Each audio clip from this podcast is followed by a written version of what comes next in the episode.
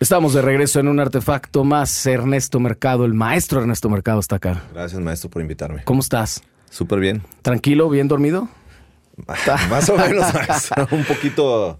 Te Sí, bien dormido, bien dormido. Te bien. conozco desde hace tanto que sé que hay por ahí algo que tuviste insomnio o algo así. Sí, maestro, hubo una situación ahí que me mantuvo un poquito despierto, pero, pero todo bien. ¿Cómo vas? ¿Cómo, ¿Cómo estás en el asunto de profesionalmente?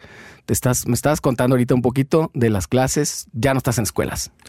Ya no estoy en escuelas, maestro. Estuvo, estuvo buena la experiencia. Ahí nos, ahí nos conocimos, ahí- conocimos. Ahí, nos cotorreamos. Ah, sí hay cosas que extraño. Creo que sobre todo las, ah, ya sabes, ciertas clases, ciertas clases grupales, ¿no? Ah, pues tener las dinámicas, sí, sí hay cosas que extraño, pero, pero sí ahorita creo que esa etapa ya, ya pasó a, segundo término y ahorita más bien, pues, o sea, enseñar siempre me ha gustado, siempre me, me ha encantado, la verdad me gusta mucho enseñar, considero, considero bueno y ahorita ya más bien particulares. No, seguramente sí, y, espero que acá los comentarios un montón de gente, porque yo he escuchado muchos comentarios chidos de, de haber pasado por la experiencia de que tú les dieras clases a, a muchos chavos, y fue como, no, güey, es que claro, con Ernesto entendí esta cosa y todo, porque siempre fue también como que definiste una personalidad de maestro, no, no la, no la tradicional, quiero decir, ¿no? Como eso, del, del maestro diciéndole al alumno qué onda, es decir, un poquito circular tu manera de aprender, ¿no? A mí me... Bueno, gracias, maestro. Hay unos de buenos... enseñar, no de aprender, Ah, perdón. Hay otros malos. pero, Sí. pero la mayoría creo que sí he tenido, fíjate, he tenido buenos comentarios. Y no sé, yo siempre tuve muchos como, como problemas con como estudiante, ¿no? Ya, También me hablamos de eso, pero ¿Eres de la escuela de música tú? ¿De la no, UG? no, no. Entré, bueno, hice trámites, entré, pero nunca fui a clases porque gente como Gonzalo, por ejemplo, que- a ver si nos está bien. Sí, seguro. es fan. Sí, eh, me decían que me saliera. En ese entonces creo que estaba tocando con él y todo el mundo me decía, pues, ¿para qué entras? O sea, tú lo que quieres tocar no tiene nada que ver con lo que te van a enseñar. Entonces, te vas a salir. Todos salían creo que en cuarto cuatrimestre, tercer cuatrimestre. Cuando mucho que aguantaban. Ajá, entonces, pues, pues dije, ¿para qué le sigo? O sea, realmente, si, todos, si me voy a salir, todo el mundo me dice que me salga. Entonces sí, hice trámites, salí en listas y nunca fui a, Nomás no te presentaste. Nunca fui. Pero a lo que voy es que siempre tuve problemas con la enseñanza. Siempre se me hacía que, no sé, demasiado dogmática, ¿no? Y, y realmente no. Yo lo sufrí mucho con eso. Siento que, que me hizo falta mucho, ¿sabes? O sea, los- que los maestros sal- salieron un poquito del, del libreto, del script, de, Claro. se- ¿sabes? Que se interesaran. Y a mí me gustó mucho eso. Me gustó que los alumnos mismos propusieran sus dinámicas, ¿no? O sea, a ver, ¿cómo, cómo quieren que los califique? O sea, ¿qué tareas quieren hacer? Y, y la- se ponía muy divertido. A mí me encantaba, la verdad, las tareas que hacíamos, los trabajos, a mí me, se me hacía muy chido. Y siento que funcionó muy bien. O sea, se- Tiene sentido más o menos porque el, el asunto o, la, o el esquema de un conservatorio pues es justo conservar, ¿no? El conocimiento y la manera incluso de Sí. transmitir el dicho conocimiento, pero como que sí, sí ha hecho falta o hizo falta adaptarse luego a los tiempos, que creo que el péndulo se fue completamente para el otro lado, que fue lo que nos tocó y Ajá. que ya era una Ah. educación a la carta completamente, Sí, sí, exactamente. con claro. cero rigor, ¿no? Y, y- Sí, es como todo un punto medio, ¿no? Mm. Es saber dónde, o sea, tampoco puedes darle total libertad al, al alumno de quieres estudiar, no quieres estudiar, pues igual pasas, ¿no? Y Exacto. sí tiene que haber un punto medio. Y que si hay cosas que sí o sí, y platicábamos también justo eso, o sea, hay muchas cosas que no te puedes saltar. O sea, la, la- la armonía, hay un montón de, o sea, hay un montón de reglas que hay que conocerlas pa- por si las quieres romper, pero que las rompas voluntariamente. Sí, no, y bueno, to- tocar el instrumento ahí sí, pues son horas de sentarte y darle y no hay de otras. ¿no? No, hay, no hay mucho atajo, o sea, es sentarte, darle con metrónomo y, ah, bueno, limpieza y pues no hay más, pues, ¿no? Claro. Pero hay truquitos, no hay dinámicas que pueden hacer que se, te intereses más en, en estudiar el instrumento, ¿no? Hay maneras de, de enseñar la armonía que son un poco más divertidas, ¿no? Y pues ahí es donde ya empiezas a chocar con los... Se entiende, ¿no? Pues son escuelas, tienen que estandarizar el sistema de estudio, pero pues ahí es donde empieza uno... Y platicaba, fíjate, el otro día invité a Julio Lara y, y también el- la escuela de música, me parece que él sí terminó, porque él terminó este, tocando en la orquesta y todo. Y era un poco esto que el filtro, o más bien la idea de los maestros o, o de los de- de directivos de ahí era que te salieras. O sea, el objetivo era que, te, que prácticamente desmotivarte todo el tiempo. Esto está cabrón, esto no es una academia, que tienen razón, no es una academia, pero sí la idea era eso, o sea, y quedaban, no sé, güey, de 10 quedaban dos. Yo he oído muy, mucho, fíjate, como muchos traumas, mucha gente como traumadona. Que, Que luego son maestros y los traumas Sí, los pasan. Claro, claro, como los papás, ¿no? Que eh, te tratan mal a tus papás y tú tratas mal a los hijos. Hubo, he oído muchas historias así, muy con mal sabor de boca, traumadones, como frustrados, ¿no? Porque así les fue, ¿no? Sí. eso les tocó. Vienes de una familia muy musical, o por lo menos tienes dos hermanas que son músicos Sí, también. Sí, sí, está cura porque realmente nadie, o sea, digamos que empecé yo con la música en la familia, ¿no? O sea, realmente nadie, ni tíos, ni nada. Ya después... Obviamente tus papás no. No, nada, nada, todo, nada que ver, ¿no? Y ahora ya mis dos hermanas más chicas también se dedican a la ¿Son música, tres ¿no? en total? Somos cinco hermanos. Cinco hermanos. O sea. ¿cómo está la distribución? Yo soy el más grande. Ok. Y las dos más chicas somos los músicos. Y hay tres tres hombres, dos mujeres. Yo soy el más grande Ah, claro. y las dos más chicas. Y, do- y dos este, hombres en medio que no, que, que hacen. También ah, tuvieron su tiempo, ya sabes, como, como en la música, uno como que tuvo, quiso un tipo ser DJ y el otro un tipo tocar armónica, pero ahorita ya se dedica uno a, a la cocina, tiene un negocio como de parrilladas súper bueno, la Ah, verdad ¿sí? no ¿Cómo se nada. llama? ¿Cómo se llama? Grill Master. Grill Master. by Oscar. Ok. La verdad, súper chido. Y mi otro hermano es químico farmacobiólogo. Órale. Y- No se pudo para otro lado, cabrón. sí estudió. sí- estudió, en serio. Ah, sí, sí, sí, para la escuela. Pero una familia, ¿consideras artística por ese lado? ¿Hubo mucho ese acercamiento, no solo a la música, sino en general como a las artes? ¿O, Pues o una familia normal? No, una, creo, creo que una familia normal. A mí creo que me fue el que me, como que me picó la espinita, ¿sabes? Como desde, desde chico.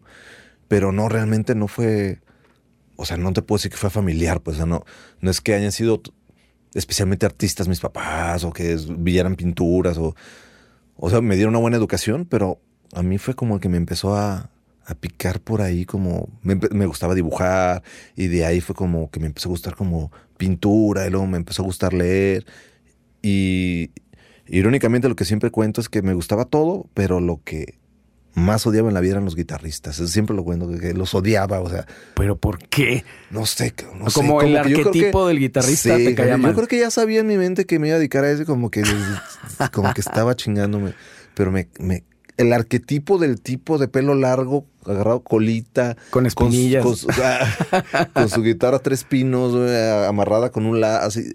Hijo de su puta, no Sí. sé, güey. O sea, me, me acuerdo mucho de ir manejando con mi mamá a los 11, 10 años. Ah, manejabas muy chavo. No, de hecho, manejaba. y sí, me estoy manejaba, pero iba manejando mi mamá. Y, y me acuerdo que pasó un guitarrista y me acuerdo que, o sea, me emputé. Dije, ¿por qué? ¿Por qué esta persona? ¿Qué, qué, qué- beneficio le trae a la sociedad? Y mi mamá, era, no, bueno, entiéndelo. Yo, pero es que velo, o sea, ¿qué hace? O sea, toca canciones y. No, no, no, o sea, me acuerdo mucho de yo estar indignado de que existieran esas personas, ¿no? Guitarristas. Y como la vida, en mi vida siempre ha sido eso, maestro. Siempre ha sido todo lo que digo que no voy a hacer, lo hago. Todo lo que me choca, acabo, me acaba gustando. Así pasó. Un primo se compró una guitarra, le dejé de hablar un tiempo, porque no, ¿cómo te vas a...? Ah, tú vas a ser de tú? esos. y un día la agarré y el resto es historia, maestro. Aquí estamos. Y eso fue más o menos entonces por ahí de los 11, 12 años o un Más o menos como los parece los 12, yo creo. Y, y- 11, 11, 12. pero ¿qué fue lo primero que empezaste como a, a tocar o que encontraste ahí? ¿Te tocó el guitarra fácil, estas cosas? Sí, pues claro. No, o lo primerito, pues Nirvana, ya sabes, ¿no? El unplug de Nirvana. O sea, las rolas de tres acordes y los solos de un dedito. Pero lo que me llamó, lo primero es que como si como la psicomotricidad sí se me daba, ¿no? O sea, como que los dedos y dije, ah, órale, está divertido, ¿no? Dije, órale. Pero locura es de que nunca me di cuenta que yo no tenía oído, o sea, nunca me di cuenta y nadie me explicó, o sea, yo no sabía que para ser músico necesitabas oído, o sea. Yo leía los numeritos de las tablaturas y pues ya, pues eso. Y alguien una vez mencionaba el oído, yo pues, ¿qué- qué- ¿para qué se tengo numeritos en las tablaturas? Ah, sí. Nunca jamás, o sea, y aún dedicándome a la música, no entendía yo qué importancia tenía el oído, o sea, es que digo, mi manera de entrar a la música fue como la más atropellada del mundo, o sea, yo entré y chingue su madre, voy a ser músico y no sé ni qué ser músico y va. Entonces, no sabía yo muchas cosas. Y una de esas era el oído. Entré a estudiar con un maestro particular, David Domínguez. Ah, el maestro David Domínguez, donde quiera que esté, un sí, saludo. allá en Estados Unidos, ojalá esté yendo, le esté yendo chido. Pero sí, maestro de muchísimos de, de nosotros. güey. ¿En Samar? En Ahí es donde te metiste Simón. aquí en Ciudad del Sol. Simón. Ah, sí. Y encontré la escuela de pura suerte, o sea, caminando, estaba yo, en paréntesis, estaba en este inter de que no sabía qué hacer de mi vida, entraba una carrera y me salía, entraba, me salía, fueron como cinco carreras y estaba justo de, ¿qué hago? Justo había hecho trámites a la UDG y estaba de si salirme o no. Y venía de, de una peda de esas, maestro, de esas reuniones eh, por aquí, por unas, a unas cuadras, y venía caminando y vi un letrero así como en cartulina que decía clases de jazz. Como clases de jazz, y puse que era baile. y luego ya vi que decía música, instru pero pues, una cartulina con plumón, ¿sabes? Todo. Y dije, a ver, voy a preguntar. Y, y sí, pues resultó, me abrió la puerta y desde que me abrió la puerta dije, ah, no, ¿qué tal? Como que ya, como sabes que sabes que, no sé, como un déjà vu, ¿se cuenta? Dije, Ujú. y no creo que aquí iba a ser. Y sí, pues David pues tocaba súper bien y traía, ya sabes, un montón de, de conocimiento que aquí pues no, no traía casi nadie. Y ahí, ahí fue donde Y en una época donde, no, porque aquí sí, sí existían tal vez unas dos academias, que era la Aranjuez y alguna otra así del centro. Estaba que estaban- Mario Romero, Ah, claro. que nunca, no fui con él, fui con un alumno de él, uno de eh, Neto Bringas, no sé si lo conociste. Creo que no. tocaba en progresivo y tocaba creo, con Alejandro Carrera, creo que tenía una banda. ah, Ok. No me acuerdo cómo se llama. Pero bueno, estudié con él más bien. Antes de David, no te- o sea, no puedo opinar de Mario Romero porque bueno, yo no lo conocí, pero al menos lo que me enseñó eh, su, su alumno estaba bien, pero eran como muchos como fórmulas, como atajos, ¿sabes? Y, y no, como que yo quería saber bien y ahí fue lo que David me empezó a enseñar. O sea, Porque te iban quedando como lagunas, ¿no? Sí, pues era. Si quieres improvisar en este acorde, eran tablitas, ¿no? A ver, esta tablita con esto te da esto, pero pues no entendía yo qué. Pero no sabes por qué. Y ahí con David ya es cuando empecé a entender por qué, ¿no? Oye, regresé, me quiero regresar poquitito ahorita que, que dijiste clases de jazz, que aparte no sé por qué así le dicen al baile. ¿Por qué le dicen jazz, güey? O sea, Pues, qué buena ¿en, pregunta. en qué momento? Qué buena pregunta, no tengo idea. O sea, estaría chido investigar por qué le dicen jazz, Ajá. clases de jazz. Yo me acuerdo que alguna vez me dijo un amigo, no, es que mi hermana está muy metida en el jazz. Y yo, ah, ¿en serio? Y si era, Ah, si era así dile como. que por- le caiga, oye, Sí, a pero era- y ya, ah, no, es que baila, ok. Este, Y nada que ver la música aparte con jazz. ¿no? absolutamente nada. Sí, bueno. Sí, puede ser Technotronic, ¿no? O sea, Está interesante, ¿sabes ¿qué, qué pedo? qué música es- se escuchaba en tu casa? Si bien no tanto así como que era lo que, y, y- y dejando un poco de lado este rollo del oído, que de alguna manera yo pienso que con el tiempo te diste cuenta que eso que oíste, pues te entrenó. Haya sido, haya sido lo que haya sido. A ver, vamos a- a- retomando el paréntesis porque también me, me fui. Pero, por ejemplo, el oído, me di cuenta ya estudiando con David, porque tenías músicos que, ya sabes, todos los músicos entraron ahí. Entonces tenías músicos que tenían 15, 20 años tocando y me tenías a mí y ellos escuchaban una frase y la tocaban y yo... O sea, yo no podía afinar una guitarra, ¿sabes? O sea, no podía, no, no distinguía. Ya ves que pisas el quinto traste y luego Ujú. tocas la de abajo. Yo no distinguía si estaban igual o no sonando las cuerdas a ese nivel. Entonces, pues bueno, tuve que ponerme a tiro muy cabrón para tratar de estar a nivel de ellos. No, no, muy cabrón. Eh, hablando de la música que se oía en mi casa, mi papá, bueno, que se oían? Mi papá era como mucho de Beatles, de Elvis Presley, de, por ahí tenía unos de Frank Sinatra, am, pero pues también Juan Gabriel, ya sabes, música Popular. música, ajá, música popular de ese entonces. Am, Que tiene un montón de, de- de contenido ahí. A- a- cierta gente a veces lo, lo ha- habla de manera peyorativa, pero no, la no, neta es que hay un montón No, de, claro, de info ahí bien claro. valiosa. Sí, yo siento que, o sea, lo musical que tuve fue por, por ahí, ¿no? O sea, los discos de Frank Sinatra, Juan Gabriel, ¿no? Pero, pero no es, o sea, realmente no me clavé, no, no fue como, como, como que, ah, por eso me gusta la música, no. No, nunca pasó por mi mente. Hasta que agarré esa guitarra de mi primo que dije, órale. Y lo tuyo ya fue más entonces Nirvana, estas cosas, la música que ya te apropiaste tú. Empecé con el, sí, empecé con el grunge, ¿no? Como muchos de nuestra época, creo que seguimos más o menos el mismo camino. Empezamos con el grunge, luego me pasé al metal y, y luego me empecé a pasar al progresivo. Y ya del pro- Ah, porque también me odiaba el jazz, ¿no? También, eso es todo lo que te digo. Toda mi vida odiaba el jazz, como no tienes una idea, me- lo odiaba. cabrón. Entonces pasé el progresivo y ya del progresivo es cuando me di cuenta que tenía que estudiar.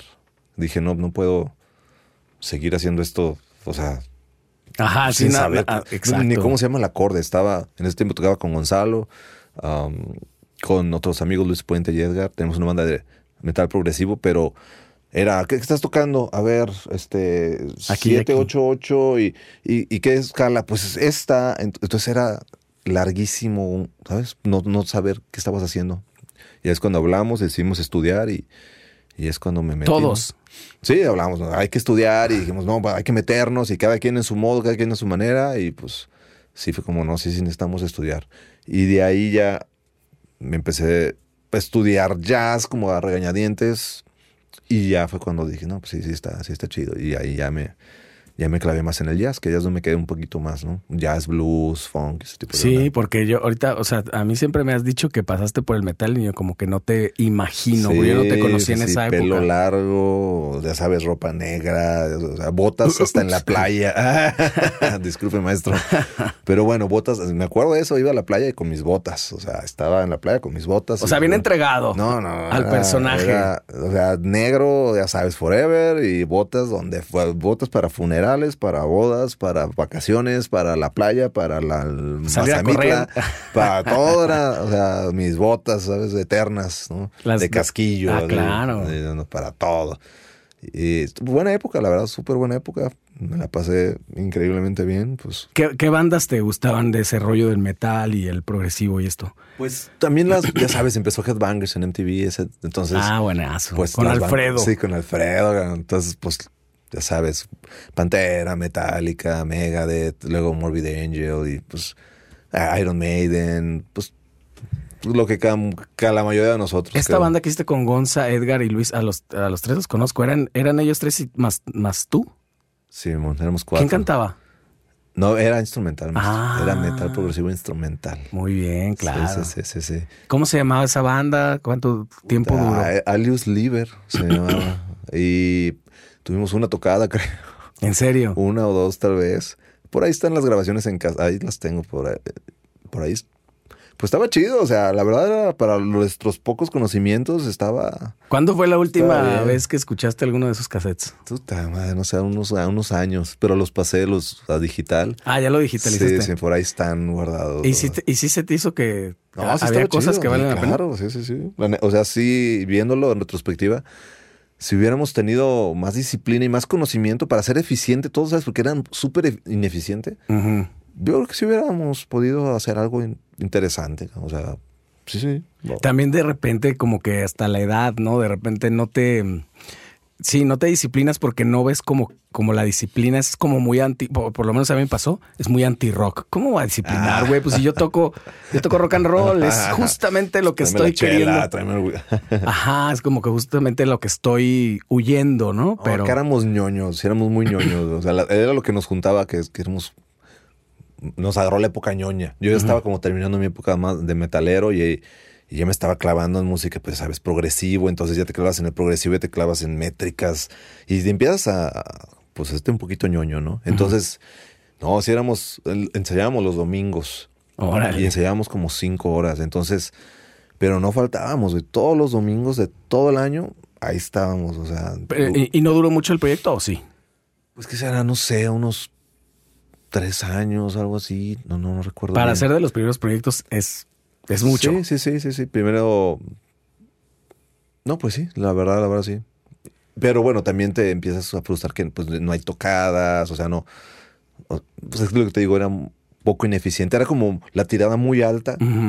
Y pues con las herramientas que tenía, ¿sabes? O sea. Y con, con un- una forma de pensar medio primermundista de que va a llegar Rick Rubin y los va a sacar del anonimato. Sí, aparte también está haciendo música que, ¿sabes? O sea. de nicho en, un país tercermundista, sí. Sí, sí, para que te escuchen, o sea, para, ni productores, ni músicos, ni nada. Sí, era una tirada.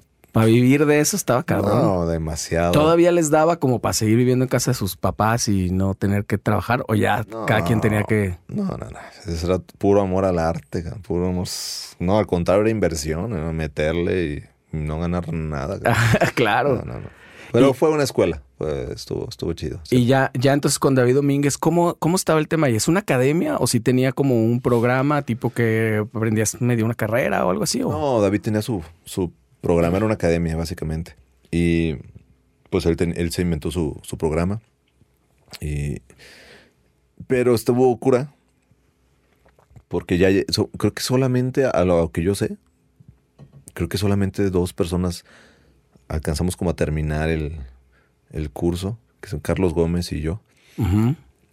A lo mejor por ahí debe haber alguien más, pero sí, ya el último, como que creo que no, no lo tenía como ya establecido que iba a dar a luz, porque nadie llegaba al último. Era, Ah. era demasiado. Puta, llegué demasiado Sí, lejos, sí, no sabía esto. No pensé que nadie fuera a llegar. Era, era muy, muy exigente, muy exigente. Entonces, sí, a mí me tocó también. no, de, cabrón, así era de. A ver, vas a hacer todos los arpegios de todas las escalas, en todas las posiciones, en todos los sentidos, en, o sea, al revés, al derecho.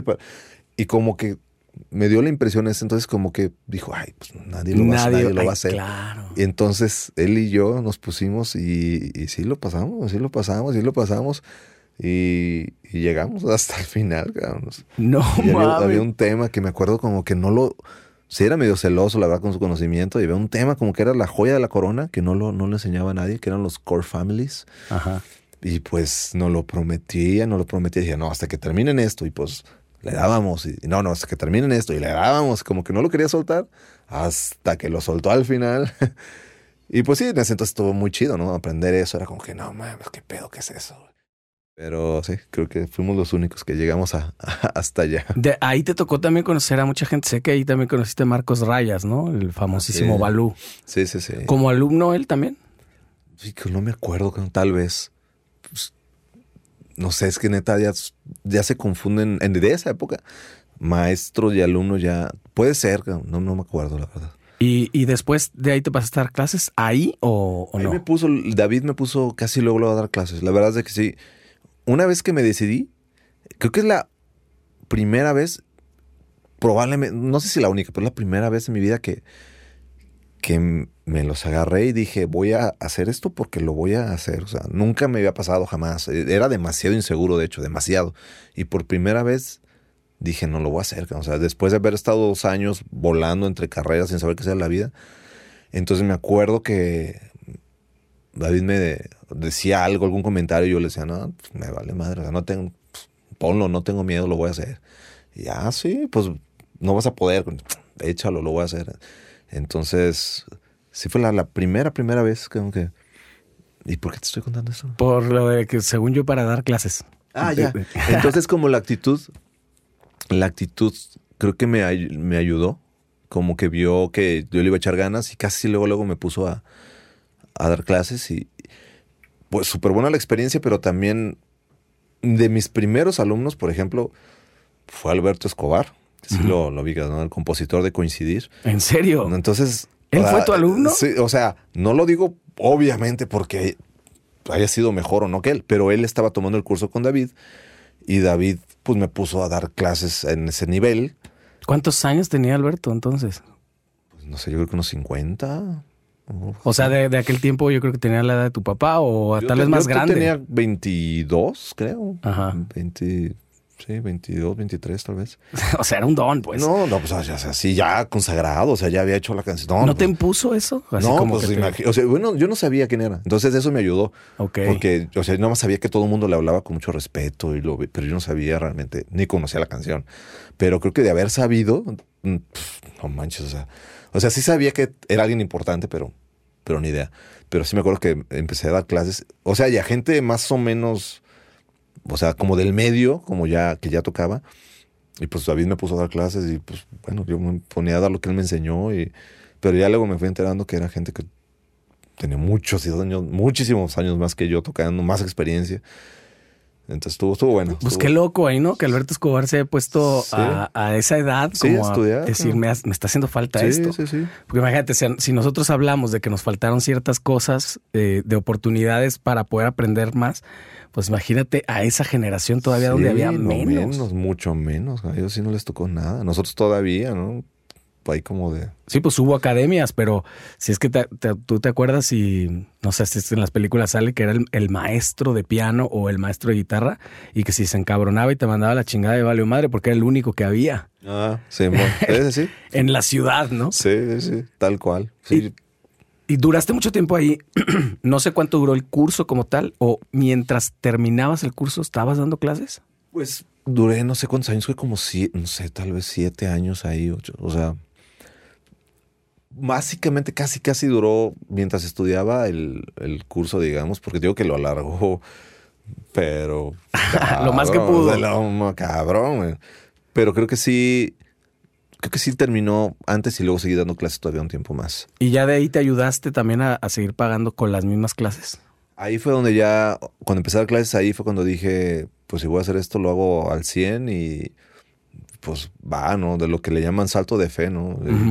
Dije, pues no tengo idea, o sea, tenía una chamba Godín, digamos, era capturista de datos, y dije, pues, pues va, o sea, esa transición, pues está difícil, ¿no? Porque no, no ganaba yo un peso de la música, ya ganaba, pues, tu varillo acá, y fue de, pues es que no, o sea, no tengo, no me da tiempo para estudiar esta chamba, pero si quiero ganar dinero necesito tiempo para, ya sabes, ¿no? Es- es- Claro. Y pues fue, pues va, me voy a aventar y me renuncié, a ver qué pasa. Y, y, pues ahí empezó, me empezó a dar clases, empecé a ganar un varillo. Yo no tocaba, a diferencia de muchos, como creo que tú, por ejemplo, y, y tu círculo de gente que tocaba desde, no sé, o sea, mucho más chico.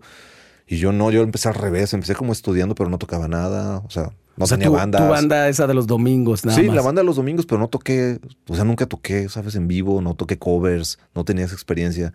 Entonces, pues empecé más bien ganando por clases y de ahí empecé poquito, a poquito alguna tocadita, algo otra por allá, pero sí fue como al revés, creo. Empecé más bien como maestro. Órale, sí, sí está, sí, Sí. está, es peculiar por lo sí menos. Está, sí, es diferentón, creo. El camino más o menos es justo al revés. ¿Y te pusiste, eh, cuándo agarraste ya tus primeras chambas y en qué estilo fue? ¿Le entraste al jazz con todo? La- sí, yo quería, es que yo quería, una vez que supe que era, dije, no quiero tocar jazz, ¿no? Y la primera, primera, primera era por aquí, cerca, en Mariano Otero y... Ay, que no, me acuerdo cuál es. Es- A unas cuadras de Copérnico. Había una casa cultural, no me acuerdo cómo se llama. Y... No me acuerdo ni cómo estuvo el conecto, creo que pasé caminando. Ah, no, un amigo creo que me dijo que, que es- necesitaban música. El punto es que era una, un lugar medio extraño, era como una cochera, como cultural, donde tenían como, querían poner como pinturas, iban a tener como teatro y vendían sushi.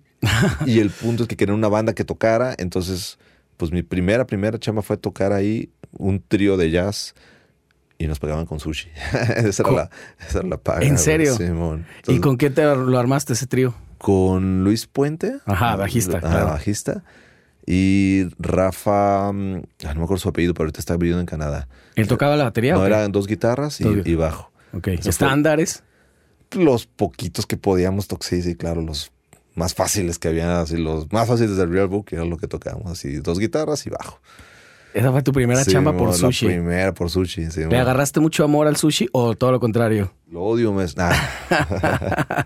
No, pues es que después de comer tanto Sí, está cabrón, no, pues ahí ya luego nos empezaron a dar como un varillo y pues empezaron a salir leve, leve chambilla, ¿sabes? Pero muy poco, o sea, poco a poco, muy poco. Y fue, empecé como más como por jazz, por estándares. Luego me empezaron a hablar como para acompañar cantantes. Entonces luego hice esas chambas. Luego tuve una novia que, que era inglesa y quería ir a visitarla y dije, bueno, pues de, sushi no voy a pagar el avión. Entonces, Carlos Gómez me mencionó que se iba a salir del versátil. Yo juré que nunca jamás en mi vida iba a tocar un versátil, como, Otra como vez. toda mi vida. La lista sigue creciendo, maestro. Y voy a hacer al final, en la descripción voy a poner todos los puntos que dijiste que no ibas a hacer. Te los voy a pasar todos y ya. Check, Podemos check, hacer hasta un Excel. Ah, Ok. todo, todo. Pues, eran otras cosas que yo juraba que jamás en la vida iba a tocar versátil. Pues me dijo que se iba a salir y dije, pues ¿cómo voy a ganar dinero? Pues pásalo, va, me meto. Me metí al versátil, eh, ahorré, hice mi viaje, la fui a visitar y todo.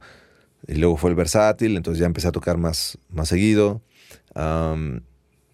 versátil, cantantes, y ya empecé un poquito más a, ahora sí ya a tocar un poquito más en, ya un poquito más jazz, un poquito funk, a tocar ya con, con- la gente que ya estaba tocando, ya me invitaban, ya me hablaban.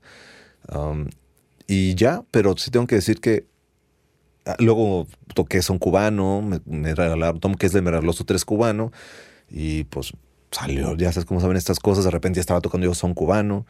Con am, el 3. con tres Pues cubanos. es otro mundo. Sí, no, no, pues, te digo que. Digo, es de- lo que se parece a la guitarra es que es de cuerdas, nada Pues, más. Sí, pero nada más. no, fuera de eso, pues, Las rítmicas, la manera sí, de. no tocar, o sea, son nosotros otra cosa totalmente diferente. o sea, nada no- que ver con el swing y nada que ver con el metal, ¿sabes? Claro. Nada, nada. Sí, yo, yo no, eso sí no me lo sabía, fíjate. Ah, sí, estuvo bien chido. La verdad me gustó un chingo, me gustó muchísimo.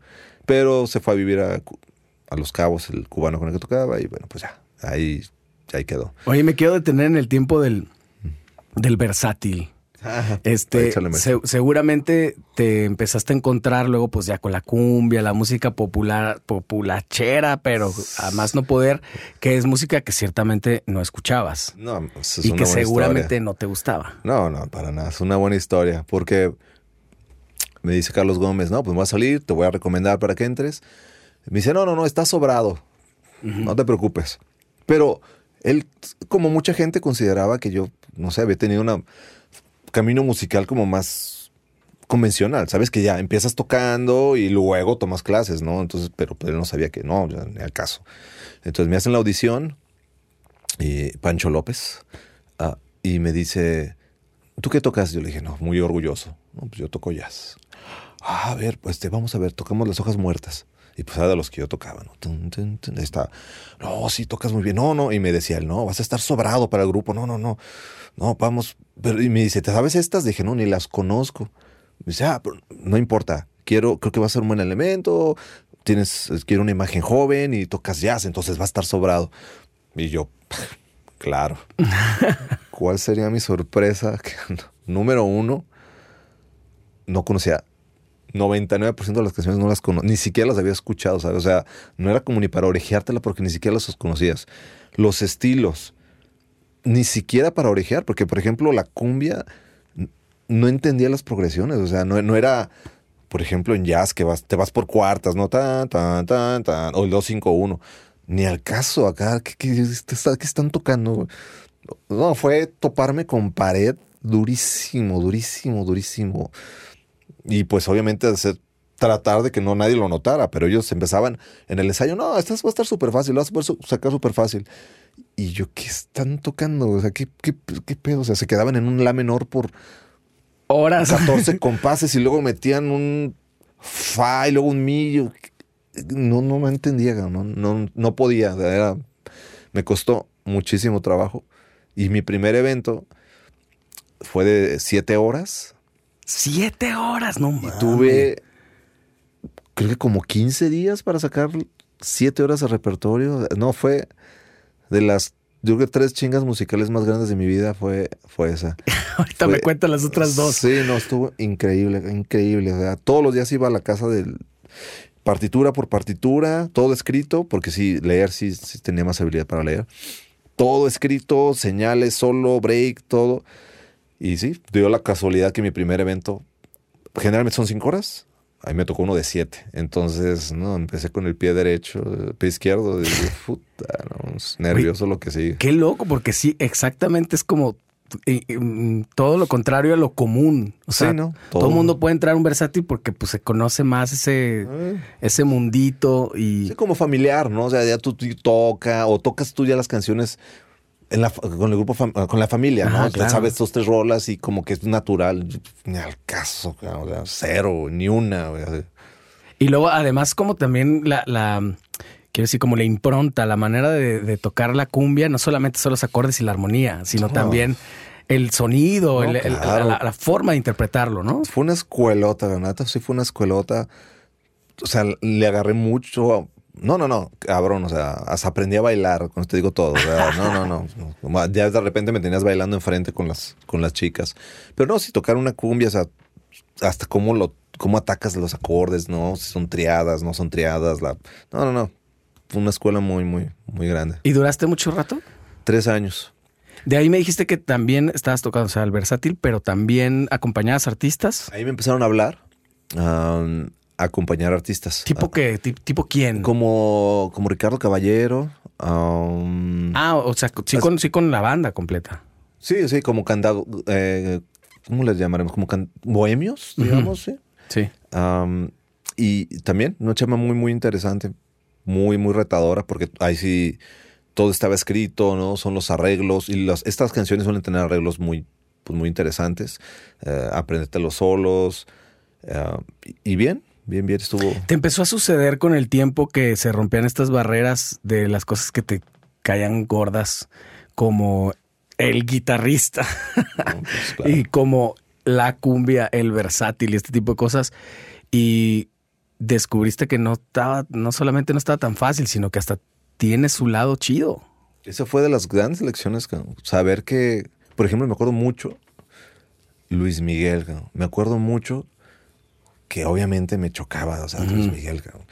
y tuve que sacar una rola. Yo creo que te ha pasado también, ¿no? Que Claro. sacas rolas y de repente te gustan, ¿no? Sí. Entonces me pasó mucho con una de Luis Miguel. Lo cual me hace pensar que en realidad no es que nos, cho- no- nos caiga mal cierto estilo de música. Si lo, si lo reflexionas a partir de lo que acabas de decir, es que más bien no le has dado el tiempo. Sí, no te has puesto a escucharlo. No, o sea, realmente escucharlo. Porque si Oyes los- las cosas por, por Sí. encimita y dices, no me gusta. Sí, sí, sí, como que tienes tu filtro, dices, nah.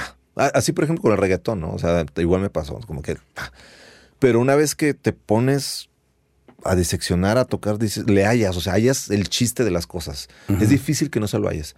Y me acuerdo esa rola de Luis Miguel, creo que ahora te, creo que la de ahora te puedes marchar, que no manches, me di cuenta que era pues, es funk, o sea, dices, Ujú.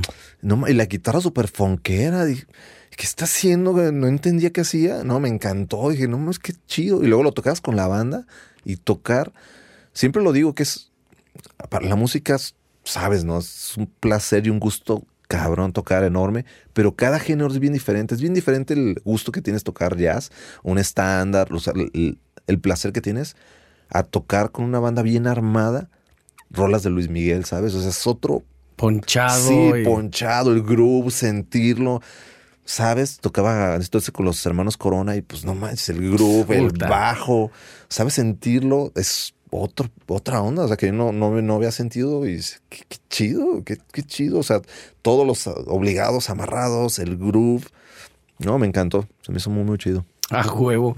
Y sí, ah, eh, eso con Luis Miguel luego pasa mucho porque también él, conforme fue avanzando en su carrera y la música se, se iba haciendo pues compleja, pero además muy interesante. Pues hay muchas rolas de Luis Miguel, sobre todo, en, te digo ya de que dejó de ser chavito, claro. donde los discos están cabrón. Me refiero a Pues, De hombre en busca una mujer en adelante. pues ¿no? Kiko Cibrián lo que le produjo, Eso. ¿no? Tower of Power grabó con, o sea, Es que- grabó los metales. Claro, cuando, cuando vas a los discos y ves la gente que grababa, pues, güey, eran Sí, no, no, no, no. Entonces, ahí es donde te analizas y dices, no, esto es funk, pero funk de primer mundo. O sea, qué pedo. Sí, que No, no. resulta que pues el cantante es Luis Miguel, pues, Ajá, pero, sí, sí. pero la banda sí. Eso justo que dices, la de Atti- Attitude Dance se llama eh, esa canción que en español se llama ¿Qué nivel de mujer? Ah, sí, que es. Tower of Power Ajá. con Luis Miguel de cantante, pero básicamente es lo mismo. Nada más me parece que le quitaron una parte, si ves la original, hay, hay una parte C o, Ah, o D, no sé. que se la quitaron. Que se la quitaron porque no era ya tan popera, ¿no? Sí, Pero no, qué locochón que haya sido un éxito tan grande, una canción que... Sí, la verdad, le- o sea, ya viendo el documental de Luis Miguel, le apostó y le pegó de una manera que nadie pensaba que le iba a pegar. Súper chido. Me acuerdo también otra rola, Pupilas de Gato de Luis Miguel. Sí. Súper funkera. Es que onda. Esa recuerdo que la ponías de... eh, no sé si para, Ah. para algún ejercicio, para, para algún Sí, concepto. Sí. Me, acuerdo porque Sí. haber visto algún alumno que decía, mira, me puse esta canción y yo, güey, es un rolón, güey. sí, sí. Sí, sí, sí. Sí, sí. Ay, no manches. Sí, me gustaba aparte eso, ¿no? Como confrontar a los alumnos también, decirles, ¿vas a sacar Luis Miguel? No, ¿cómo con Luis Miguel? A ver, sácalo, tócalo, Exacto. a ver. No, no, no. Y en ese tiempo, es- entonces ya te pusiste, te saltaste de no tocar nada a tocar un chingo. Pues me pues sí, o sea, básicamente creo que me salté la etapa que de tocar cover, ¿sabes? Esa etapa Ajá. me quedó la espinita. Nunca toqué covers. Dije, hijo, nunca se me. Una vez, bueno, Gonzalo, me acuerdo que una vez, y esta sí se la tengo guardada, me invitó una vez a tocar covers. Ahí en, en la glorieta. Entre, entre Mariano Otero López, eh, Mariano Otero López, López Mateos y Mariano Otero. Es Millennium, ¿no? La. Ajá, había un bar en un segundo planta, en una segunda planta, no me acuerdo cómo se Ok. llamaba. Tarros o. No me acuerdo cómo se llamaba. Claro. Y yo le había dicho que me invitara a tocar. Y un día me dijo, oye, pues no va a venir el guitarrista que no te lanzas. Dije, "A huevo, por primera vez voy a tocar covers en mi vida. No más que chido. Saqué los temas, que pues ya sabes, son como, no sé, 30, 40, no sé cuántos son. o sí, pues temas de. O sea, de rock, la guitarra es muy presente. O sea, tienes que sacar el riff como es. Tienes que sacar. No, no, Claro. no puedes huesearlos como muchas rolas Ajá. donde hay pianista y pues puedes dejar al pianista, no tienes que sacarlo. Y me canceló, creo que el mero día, o el mero día, o un día antes, pero creo que fue el mero día. Y dije, "Y- Sí, el mero día es muy Gonzalo, ¿eh? No sé, hijo de. Bueno, era, era. Ya Gonzalo ya, No, ya, es, ya es un hombre más sabio. y- Yo adoro a Gonzalo, pero esa sí la tengo Sí se guardada. mamó, sí Esa se la mamó. tengo guardada. Dije, hijo de tu madre, cabrón. Entonces te quedaste con ese rapper y nunca lo pudiste tocar. Jamás lo Pero toqué. era tipo, sí, cuca y esas cosas. Cuca, Molotov, Enanitos Verdes, pues ya sabes. o sea, de- de- ¿Y eso auténticamente sí, sí te gusta? ¿Lo, lo Sí, escuchaste en algún sí, momento? Sí, claro, claro. Y lo sí. conoces. ¿Para ti sería más sencillo, no sé, hoy por hoy, como sacar ese repertorio? Pues sí, yo creo que sí. O sea, si yo te hablara, digamos, para mañana, ay, sí. ¿Podrías tocar? No ¿Cuánto tan hay, así. maestro? ¿Cuánto hay? vamos a De- hablar, vamos de eso a ver. depende. Si eso no se aprende en la escuela, ¿eh? No, maestro, sí, eso ya te lo da la vida. ya- ya. Los putazos. A ver, mira, si es para mañana, sí te voy a cobrar. Que sí te pasaron varias. Ahorita me contabas una, no sé si me porque Ah, no, justo con sí. Ricardo Caballero, ¿no? Sí, fueron tres, yo creo. las- ¿Esa es parte de, de las tres putizas que dijiste? Sí, ¿O el top tres? Yo creo que sí. La primera son las siete horas con el Sí, versátil. esa fue la, la primera que dije, sí, no, increíble. Y no, pues ya te imaginas el estrés y la ansiedad. Y bueno, bueno. Que ese día el bass lo iba a tocar yo, iba, era Samba Pa' Ti, que era la canción que sí me sabía, güey, Samba Pa' Ti. O sea, y es el vals. Y era una boda súper grande, de las más grandes, no sé, mil personas, güey, ¿sabes? Y la empecé medio tono adelante, creo. Y, y luego me friqué y se me olvidó y toda la banda... Tan, porque es que empiezan las congas Sí. y se pararon, y los novios se pararon. No, no, no. O sea, y era No. la rola, la única rola que traía, y la que se me, se me fue, güey. Estuvo bueno. Es la que me tan pan tan taran tararán. Tan- Ah, no, no, no, estoy diciendo Europa. Tararán. Claro, claro, claro, claro. Samba para ti. Sí, no, no estuvo. No, no, yo que quiero de- ver ese video de los novios donde están y de repente. Oye, para meme, ¿no? Así de que. de- oye, capaz de que eso le pasó al, al meme este que dice: Mi primo cobra bien barato y Ah, a lo mejor no es que cobraba barato, a lo mejor se apendejó igual que yo. Yo siempre he dicho, maestro, que tengo la gracia de haber crecido justo antes de YouTube, güey, porque si Estaré- no, tendría ahí varios videos. Yo, probablemente tú y yo y muchos compañeros de nosotros seríamos los memes. No, claro, no, maestro, seríamos, pa- claro. Ese sería uno de ellos, cuando entra el violinista desafinado. Ándale. Ese sería yo, en pleno vals, los novios enamorados, y luego queriéndole corregir, tada, no, no es aquí, y la banda nada más viéndome, y yo en blanco, y la cantante, empieza el empieza, yo, pues que no me acuerdo, o sea, y buscando la nota en vivo, o sea, está, está, está, está, no, no, no, güey, qué pesadilla. Sí, no, no, estuvo súper, súper bueno. como que siempre hay un momento así los músicos de pesadilla. eh, platicaba también, creo que con Diego Álvarez, que hay, hay veces que les pasa eso. Yo lo, yo lo he visto en varios. Hay un lapsus, pendejos, no importa qué tanto, qué tan preparado estés, pero como que en algún momento de la vida te va a pasar. Y a los cantantes les pasa esto de que no escucharon bien la tonalidad y no están seguros y están cantando medio tono arriba y luego medio tono abajo porque ah, Sí, creo que ya lo entendí y Sí, no. mo- y no Que a le veces da- y no como que depende del monitoreo o no sé, o el Sí, sí, momento. sí, como que de repente el oído se también como que se friquea y, Ajá. y sí, se siguen y se siguen y tú- no, bueno, ahí no estás. Y con los cantantes debe ser terrible. Digo, no quiero minimizar lo que te pasó, que sí está de la chingada. No, pero con los cantantes es más cabrón porque finalmente acá pues tienes algo, güey, que puedes... Ah, sí, o sea, lo de encuentro, ta, ta, ta, ta, Ajá. y ahí Y con la no- voz cuando no estás, Sí, no, no estás encontrando... Si no, si no enfinas acá, no, no, se te fue, ¿no? Acá No hay manera. caes de alguna manera. Si te sabes la figurita, pues nomás encuentras dónde y tus dedos se mueven y ya. Fíjate, yo te voy a contar, yo tenía un sueño recurrente, una pesadilla recurrente en la que tocaba, se cuenta con Paul McCartney, güey. Y me decía, fulano, no, es que no me la sé. Dale, one, two. Y yo, no mames. Y sin oír bien y tocando así. y era como, y la gente, güey, ya sabes. Y despertaba así horrible, güey. O me pa- creo que una vez soñé con los Cadillacs, que también me pasó que me sabía Ah, tres rolas, cuatro rolas, y de ahí tocaban más y ya no me sabía nada. Pues un día mi pesadilla se convirtió en realidad. Ah, no manches. Me invitó el gran Gustavo Orozco, guitarrista de Sombrero Verde, Ajá. en un reencuentro que hicieron de Sombrero Verde, no hace mucho, unos tres, cuatro años. No manches. Y, y yo ya traía mis canciones bien preparadas, listo. De hecho, toqué menos de lo que, o sea, yo traía más canciones y finalmente estaba César Maliandi, que lo Ah, conoces. sí, claro. Abraham Callero, está ahí, no, pues la banda, Sí, ¿no? sí, Y aparte, sí. güeyes que yo veía neta cuando tenía Sí. 10 años, cabrón. Entonces me fui más preparado, traía profesor y todos los éxitos, todo, la libré. De repente se sube, estaba Ricardo Choa, que es un gran, es así el grande de, de Peace and Love, güey, de un gran reconocido productor que ha hecho a muchísima gente, güey, grabó el primer disco de Maná y Kenny, Los Eléctricos, todo el rock se lo deben Ah. a, pues, estuvo en, en la banda, todo ese tema, y ahí estaba, ¿no? Entonces llega Gustavo y me dice, oye, no hay bajista, hay que acompañar a este. güey". No dije, no, no, yo no me, perdón, pero no me sé nada de él. Yo tengo los acordes ahí. Sí, pero es que no conozco. la- Dale, dale, ándale. Está bien fácil. Es una rola, está bien fácil. Mira, de esta tonalidad. Bueno, es un reggae. Chingas, no me subo. Y ahí estoy viendo los acordes. Los tenía como en un monitor de, de- con donde tenía las letras. Ajá. Venía la letra y arribita así, tipo guitarra Ah, fácil. sí, sí. Pues sí, claro, sabes qué pedo, pero ¿qué onda con obligado? sí, que con es el algo? groove, o que- y a veces dónde cambia, ¿no? Porque- exacto, Sí, exacto. No, lo podían ahí definir. Entonces la libré la primera, ¿no? Güey, tocamos otras cuatro. Y cada uno fue peor. Cuatro canciones y ya como que me volteaba a ver Ricardo así como de, ¿no te la sabes, güey? Yo, ah, no. no, pues no. Pero además, honestamente, digo, sé que es muy importante y todo, yo honestamente nunca escuché su música, pues. O sea, no... Puta, güey, si me hubiera tocado con Alex Lora, güey, o sea, huevo claro, lo conozco, sí, ¿no? Sí, las lo oíste de chico, ¿no? Y, pues, Ajá, y, y particularmente, entonces sí me pasó eso de estar viendo al, sí, al público y eso y yo valiendo mucha madre, que las canciones duraban cuatro minutos y para mí duraron dos horas, güey, cada canción. Yo ya me quería bajar, eh, cabrón, de- Cada nota la sufre, ¿no? Y ves- sientes que están volteándote a ver. horrible, ¿no? Y muchas gracias al final y todos, no, güey, yo ya me quería ir a dormir, así, meterme bajo las sábanas una semana.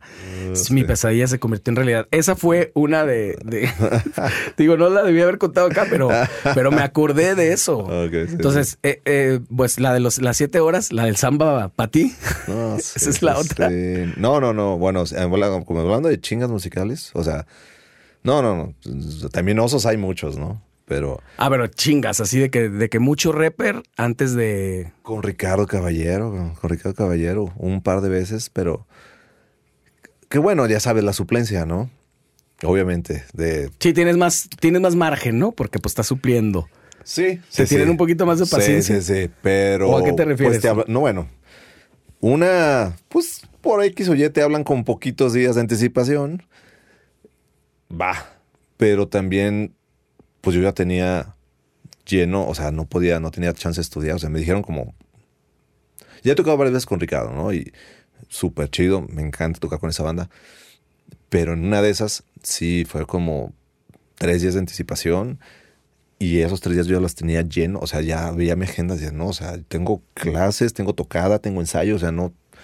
Y es un show nuevo, obviamente, o sea, son cosas que. Y, y muchas de esas rolas no las escuchas tampoco, o sea, son no es música que, que uno consuma generalmente, ¿no?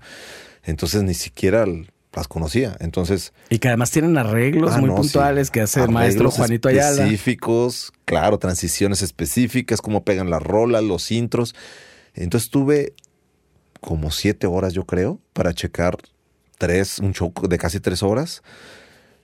Y, eh, y aparte de que fuera un show, esos, esto, esta última fue así, fueron shows muy especiales porque iba a estar Francisco, tocamos con Francisco Céspedes, ah, fue en el Teatro de Puebla, luego fue el O sea, Lunario. no, no alternaron. Él estaba en el Sí, él escenario con estaba, sí, sí, sí, toqué con él. O sea, Ay, o sea, entonces, aparte de, aparte del hecho de que tuve literal como siete horas para sacar tres horas de rapper, iba a estar, o sea, iba a tocar con Céspedes, iba a tocar dos shows que eran Lunario y el Teatro de Puebla atascado.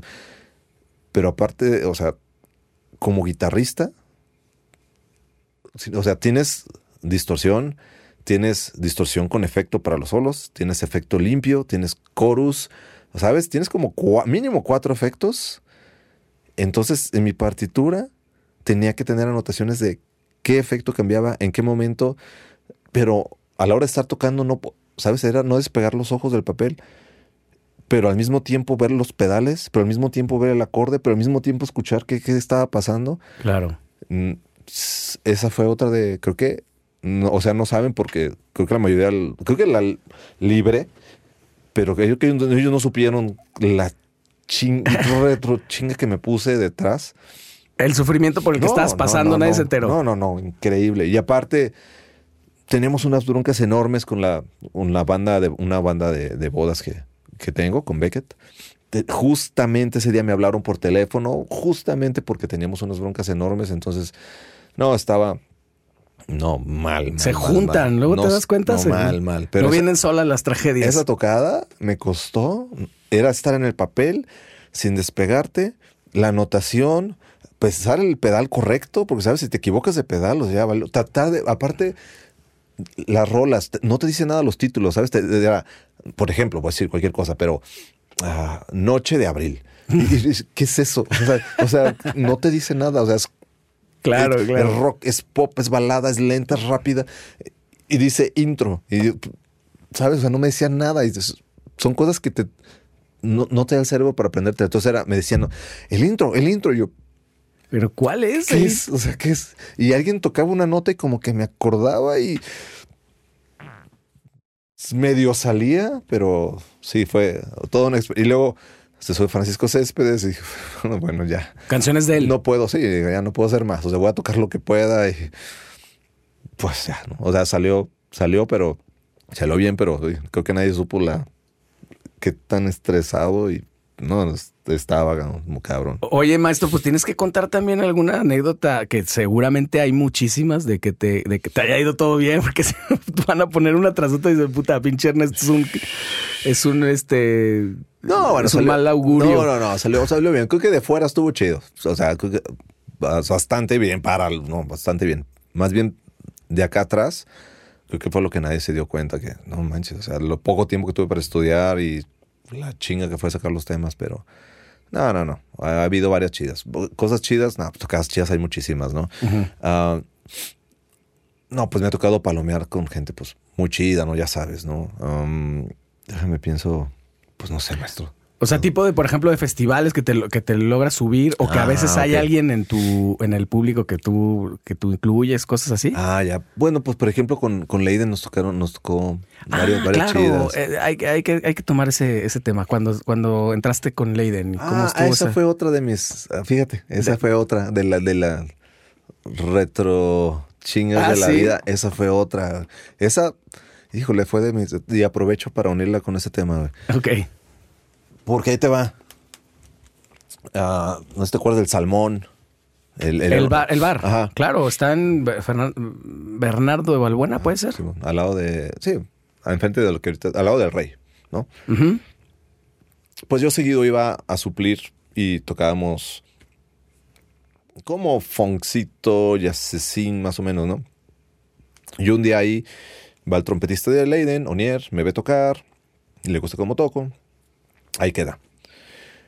Eh, pasan las semanas y un día estando, de hecho, en, eh, en la ULM, maestro. Ajá. Estando ahí, me llegó una llamada que básicamente me dice, hey, ¿qué, tal? Eh, oye, soy Leiden. Yo pues, no sabía quién era Leiden.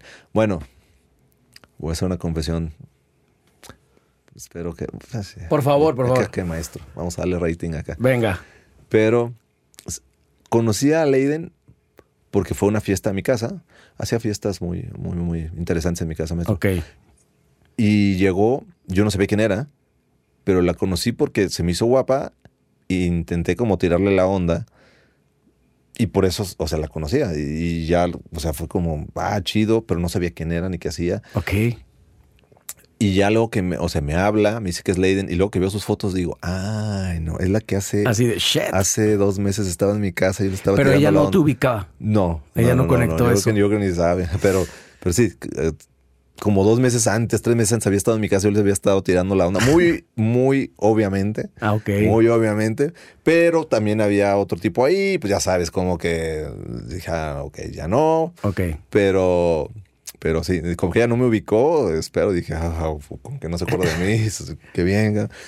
Pero bueno, la onda es de que me, me habla y me dice, oye, este, tenemos unas tocadas, una gira, no sé, ¿no te interesaría ir a Europa? Yo, ah, pues Oh, claro, obviamente. Ah, es que nuestro guitarrista no va a poder y no sé qué. Yo, ah, no, claro, claro. ¿Cuándo? Ah, en dos semanas, algo así. Me yo, ok. Dos semanas. Ok. Algo así. Fue como dos semanas. ¿Qué, ¿Por qué fue tan, tan, tan pesado? Una, el repertorio es para guitarra que tenía en los arreglos que, que, que le hicieron están muy es mucho, ¿sabes? Es mucho, mucho, mucho. Son muchas noticias. No es, no es el acorde. O sea, son. Hizo un muy buen trabajo el, el, arreglista que fue Alex. Pero es mucho. O sea, son muchas. Son figuras, muchas figuras, muchas líneas. O sea, no para de tener líneas, no para de cambiar de efectos. Muchísimo. Y aparte, como nos íbamos a ir de gira, tuve que pedir permiso en la escuela y me dijeron, no, bueno, si quieres que te demos permiso, tienes que adelantar tus dos semanas de clases que te vas a ir, las tienes que adelantar. Entonces, si ya estaba dando, no sé, 30 horas de clase a la semana, ahora tuve que dar 60. O sea, o sea todo, dos semanas de clase las tuve que adelantar. Ir día y noche. día y tarde. No, iba todo el día. Todo el día me la pasaba en la escuela. Y cuando no estaba en la escuela, aparte de las tocadas que ya tenía agendadas, de los ensayos que ya tenía agendados, era sacar el repertorio de Leiden. Entonces, no sé, una semana, tal vez no me acuerdo cuánto, fue muy poquito tiempo. Para la primera tocada creo que fue como una semana, algo así.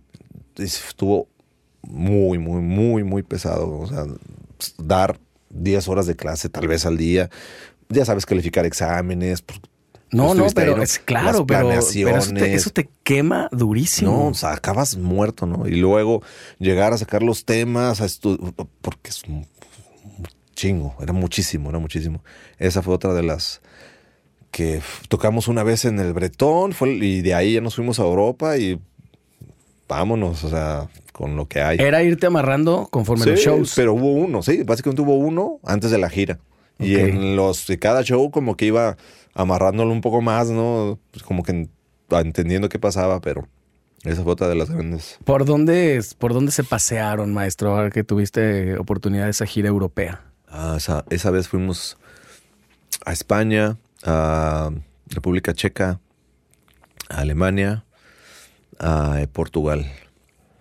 Y ya luego fuimos a Colombia también. ¿La primera vez que viajaste a Europa? No, fue la segunda. La primera fue por, ah, por la novia. Por la, exnovia.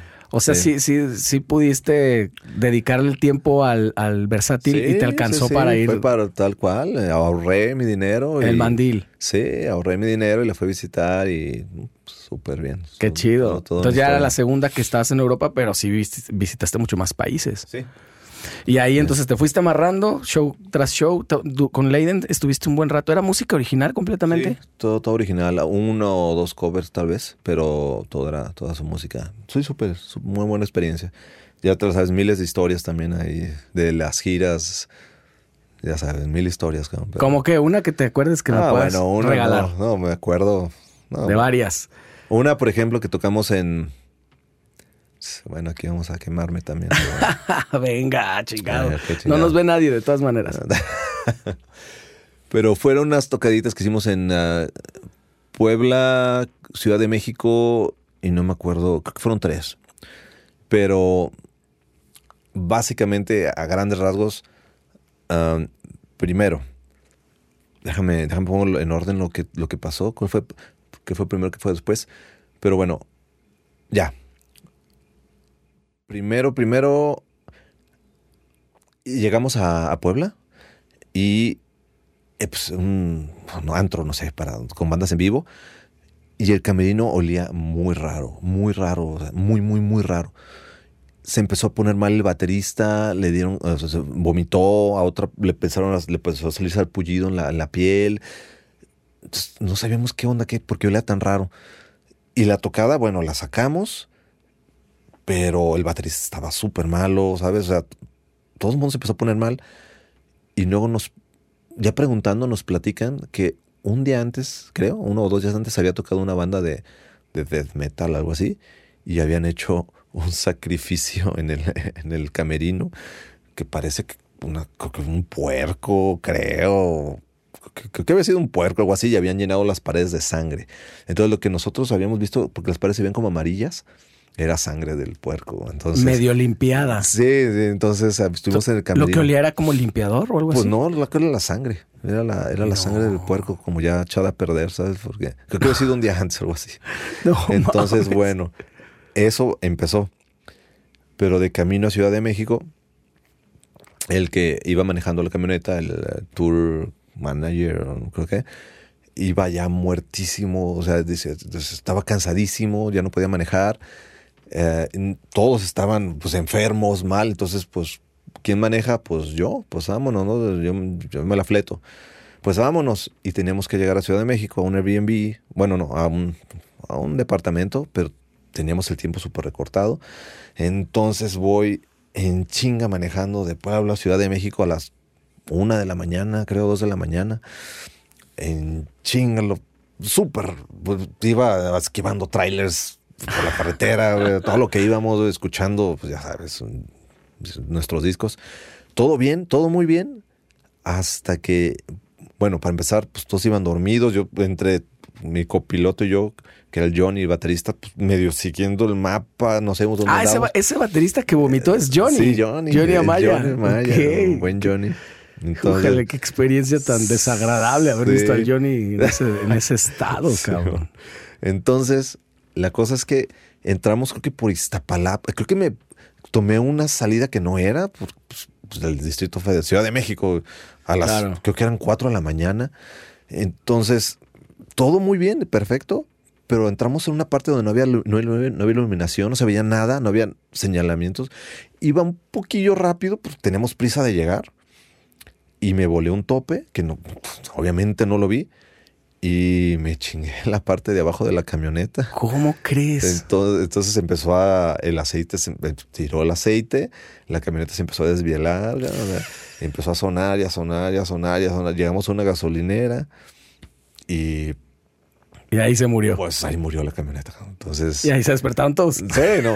Entonces estábamos, creo que en Iztapalapa. No mames, además. y media de la mañana, con todos los instrumentos, ¿sabes? La batería, el bajo, todo. Buscando un Uber que nos llevara al, departamento. En, y pues ahí estamos pidiendo dos Ubers y tratando de meter batería, bajo, guitarra, todo en los dos carros. Llegamos al lugar y no nos abrías, cuatro y media de la mañana, cinco de la mañana, no, no nos to toque y toque. La gente diciendo que nos callara, tocando departamentos que no era. A las 500 sale un güey todo desvelado. ¿Qué, qué, qué, qué pasó? ¿Qué quieren? Pues que nos dijeron que nos, iban a, que nos pudimos quedar. ¿Ustedes? Y él no sabía que nos íbamos a quedar. Pues nos quedamos allá en el piso. Y nada, nada. Básicamente, maestro. Ya. No, eso es rock and roll. No, no, el regreso estuvo súper bueno porque pues la camioneta andaba, pues estaba desvielada. Entonces andábamos literal en el periférico como a 20 kilómetros por hora, yo creo. Estaba, la camioneta le sonaba todo. Y... no, no, no. Total. Acabamos, creo que esa fue la vez que acabamos pagando un Uber de venida de allá para acá. Un Uber. Estábamos hartos todos y entonces subimos a un Uber y de pura broma, oye, ¿cuánto cobras a Guadalajara? Tanto. Vámonos. Vámonos. Ya, ya. Cinco mil pesos. Sí, nada vámonos, más. Sí. Ya, fueron sí, como siete, no sé cuánto. Eso, no mames. Vámonos. Eso estuvo. No, hay, hay, muchas de esas, ya sabes. Cosas que pasan en las giras. Es claro. Y un en, montón. Y, pero en Europa sí corrió más o menos. Ah, bien. ¿Chido? No, súper bien. Ahí sí, no, no hubo tanta. Cosas chidas, nada más, ya te sabes, ¿no? O sea, cotorrear chido, barecitos. No, todo muy bien. En general, ¿cómo sentiste a la gente europea en el, en el sentido de, de cómo, no sé, cómo, cómo reciben la música latinoamericana? Pues bien, pero pues... Tampoco es que se mueren. Sí, no, no, sabes, no, tampoco... Y tampoco... Pues no sé, o sea, bien, pero también la, la música de Leiden, pues no puedes decir que es tampoco tan latinoamericana okay, en el sentido que claro. sea, ya sabes, como vestimenta latinoamericana y todos como es es una fusión interesante. Entonces, sí, la tomaron bien. Que al final también, o sea, Leiden es cubana, ¿va? ¿O Ah, no? sí. Sí. Eh, y, y había como muchas nacionalidades en la banda, ¿no? Sin querer. Pues era cubano, trompetista también. Ella, más, pues no, más bien Pues Johnny es del Salvador. Bueno, ah, sí es cierto, Johnny es de El Salvador. Ya lo, bueno, baji- eh, Luis Carrera, pues es de aquí, pero es de creo que de Chihuahua, creo. O Sonora, no me acuerdo. Oh, pues sí, básicamente. Más bien ellos. Sí, sí, sí. Claro, pues bueno, pero Sí, finalmente sí, era como Sí, un, sí, sí, era un encuentro ahí cultural Un encuentro cultural, sí, de varios. Oh. interesante. ¿En qué momento te saliste de ese proyecto? Pues Leiden se fue a vivir a Ciudad de México. Fue a Ah, seguir claro. la carrera, la fue a seguir allá. Y pues ya, la banda. Ya se más bien agarró gente sí, de allá. Sí, ya hizo su banda allá. Oye, cuéntame de Beckett, ahorita que me contaste. Yo nada más los veo un poquito al- a, la distancia por el tema de la- pues, las redes sociales, las benditas redes sociales. Claro, maestro. Y, y como que es un proyecto que iniciaste tú. Lo iniciamos Esmeralda, yo y, y mi exnovia. Ajá. ¿no? Eh, Esmeralda es la, La violinista. violinista. básicamente, mi ex y yo subimos un video cantando, yo en la guitarra y ella cantando. Esmeralda había tenido una tocada con, con Leiden, entonces de ahí nos conocimos.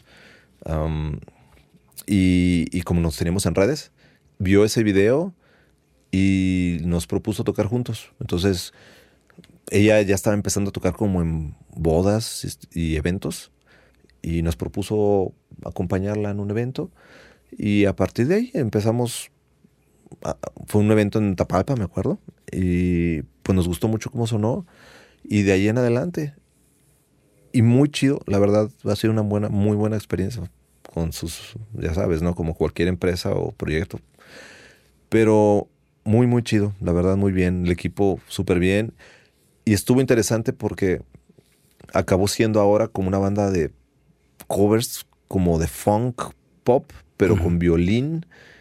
ah, y procuramos no usar secuencias. Entonces, se me hace muy interesante que tenemos que hacer sonar rolas que están tocadas, ¿sabes? Con, Con mucha arreglos, instrumentación. Y Ajá. tienes que hacer una reducción a- con violín y guitarra, ¿sabes? Entonces, me ha gustado mucho. Está, está, está muy divertido Ah, hacer. Ajá, y mus- musicalmente es retador porque Sí, esa claro. reducción de la que hablas, pues tienes que de- como, como encontrar muy bien el balance entre lo que sí es importante y lo que no suma tanto, ¿no? Sí. De tantos elementos que hay en una canción pop, Sí, por sí, ejemplo. sí. Co- ¿Y cómo lo haces que suene medio lleno cuando nada más tienes una guitarra?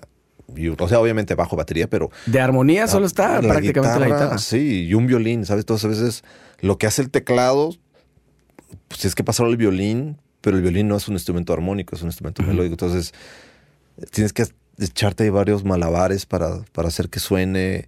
Se me ha hecho muy interesante. El, conceptualmente se me ha hecho muy Y interesante. una de las cosas que creo que el, el éxito de los proyectos que tocan, que tocamos mucho en bodas, creo que es como el definirlo bien, que no, que, que la gente lo pueda entender más o menos rápido. Me refiero a los clientes, por ejemplo, como para poderte vender, porque mucha gente luego me pregunta, ¿cómo empiezo a hacer eventos?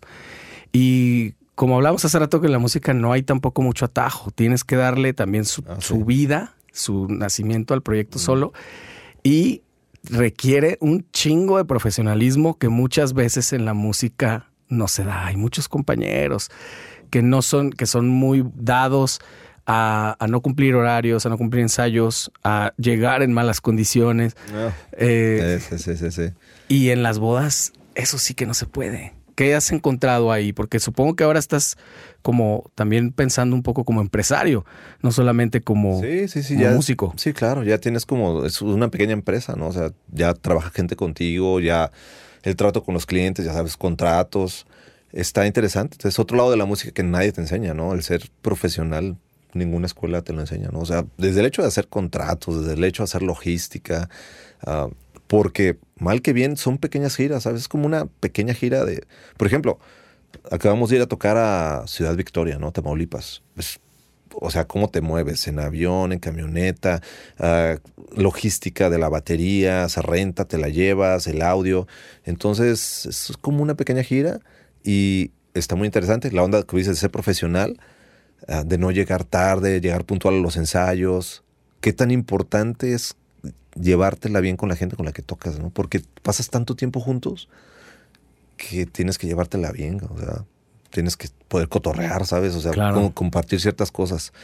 Um, pero la imagen, mm, El vestuario, las vestuario, redes sociales. las redes sociales. Que yo no sé qué tanto encuentras eso. A mí me, me sucede. Digo, ahorita tengo a Aldo que nos, que nos está ahí echando la mano, que la verdad es, es una chulada porque pues tratas de que el evento vaya bien y en lo último que piensas es en sacar un clip. Después lo piensas, puta, hubiera grabado eso. cabrón". No, tienes que tenerlo ya, o sea, ya no es opcional, ya, tienes, Claro. ya tienes que tenerlo en la mente, ¿no? O sea, ya de lo que vamos es documentar lo que puedas, hacer videos. Sí, lo que le digo también a los alumnos o a la gente que me pregunta es, ya no es opcional, ¿no? o sea, es, es- TikTok o Instagram o lo que sea, pero saca material y tratar que se vea de calidad aparte, ¿no? Claro. Ya no nada más es tocar, antes era tocar, ahora no, ahora es tocar y las redes sociales, cabrón, o sea, lo cual es una chamba, como tú debes saber, pues, Sí, o sea, sí, sí. desde codificar el video, si vas a poner subtítulos, si vas a hacer un mashup, si vas a el audio para que se escuche bien, la edición de, no, es toda una chamba, todo, todo una Sí, chamba. que eventualmente, digo, a nosotros de repente nos toca, o tocó en gran, en gran parte de una generación, el, el ser todólogo. Pero eventualmente tienes que empezar a delegar.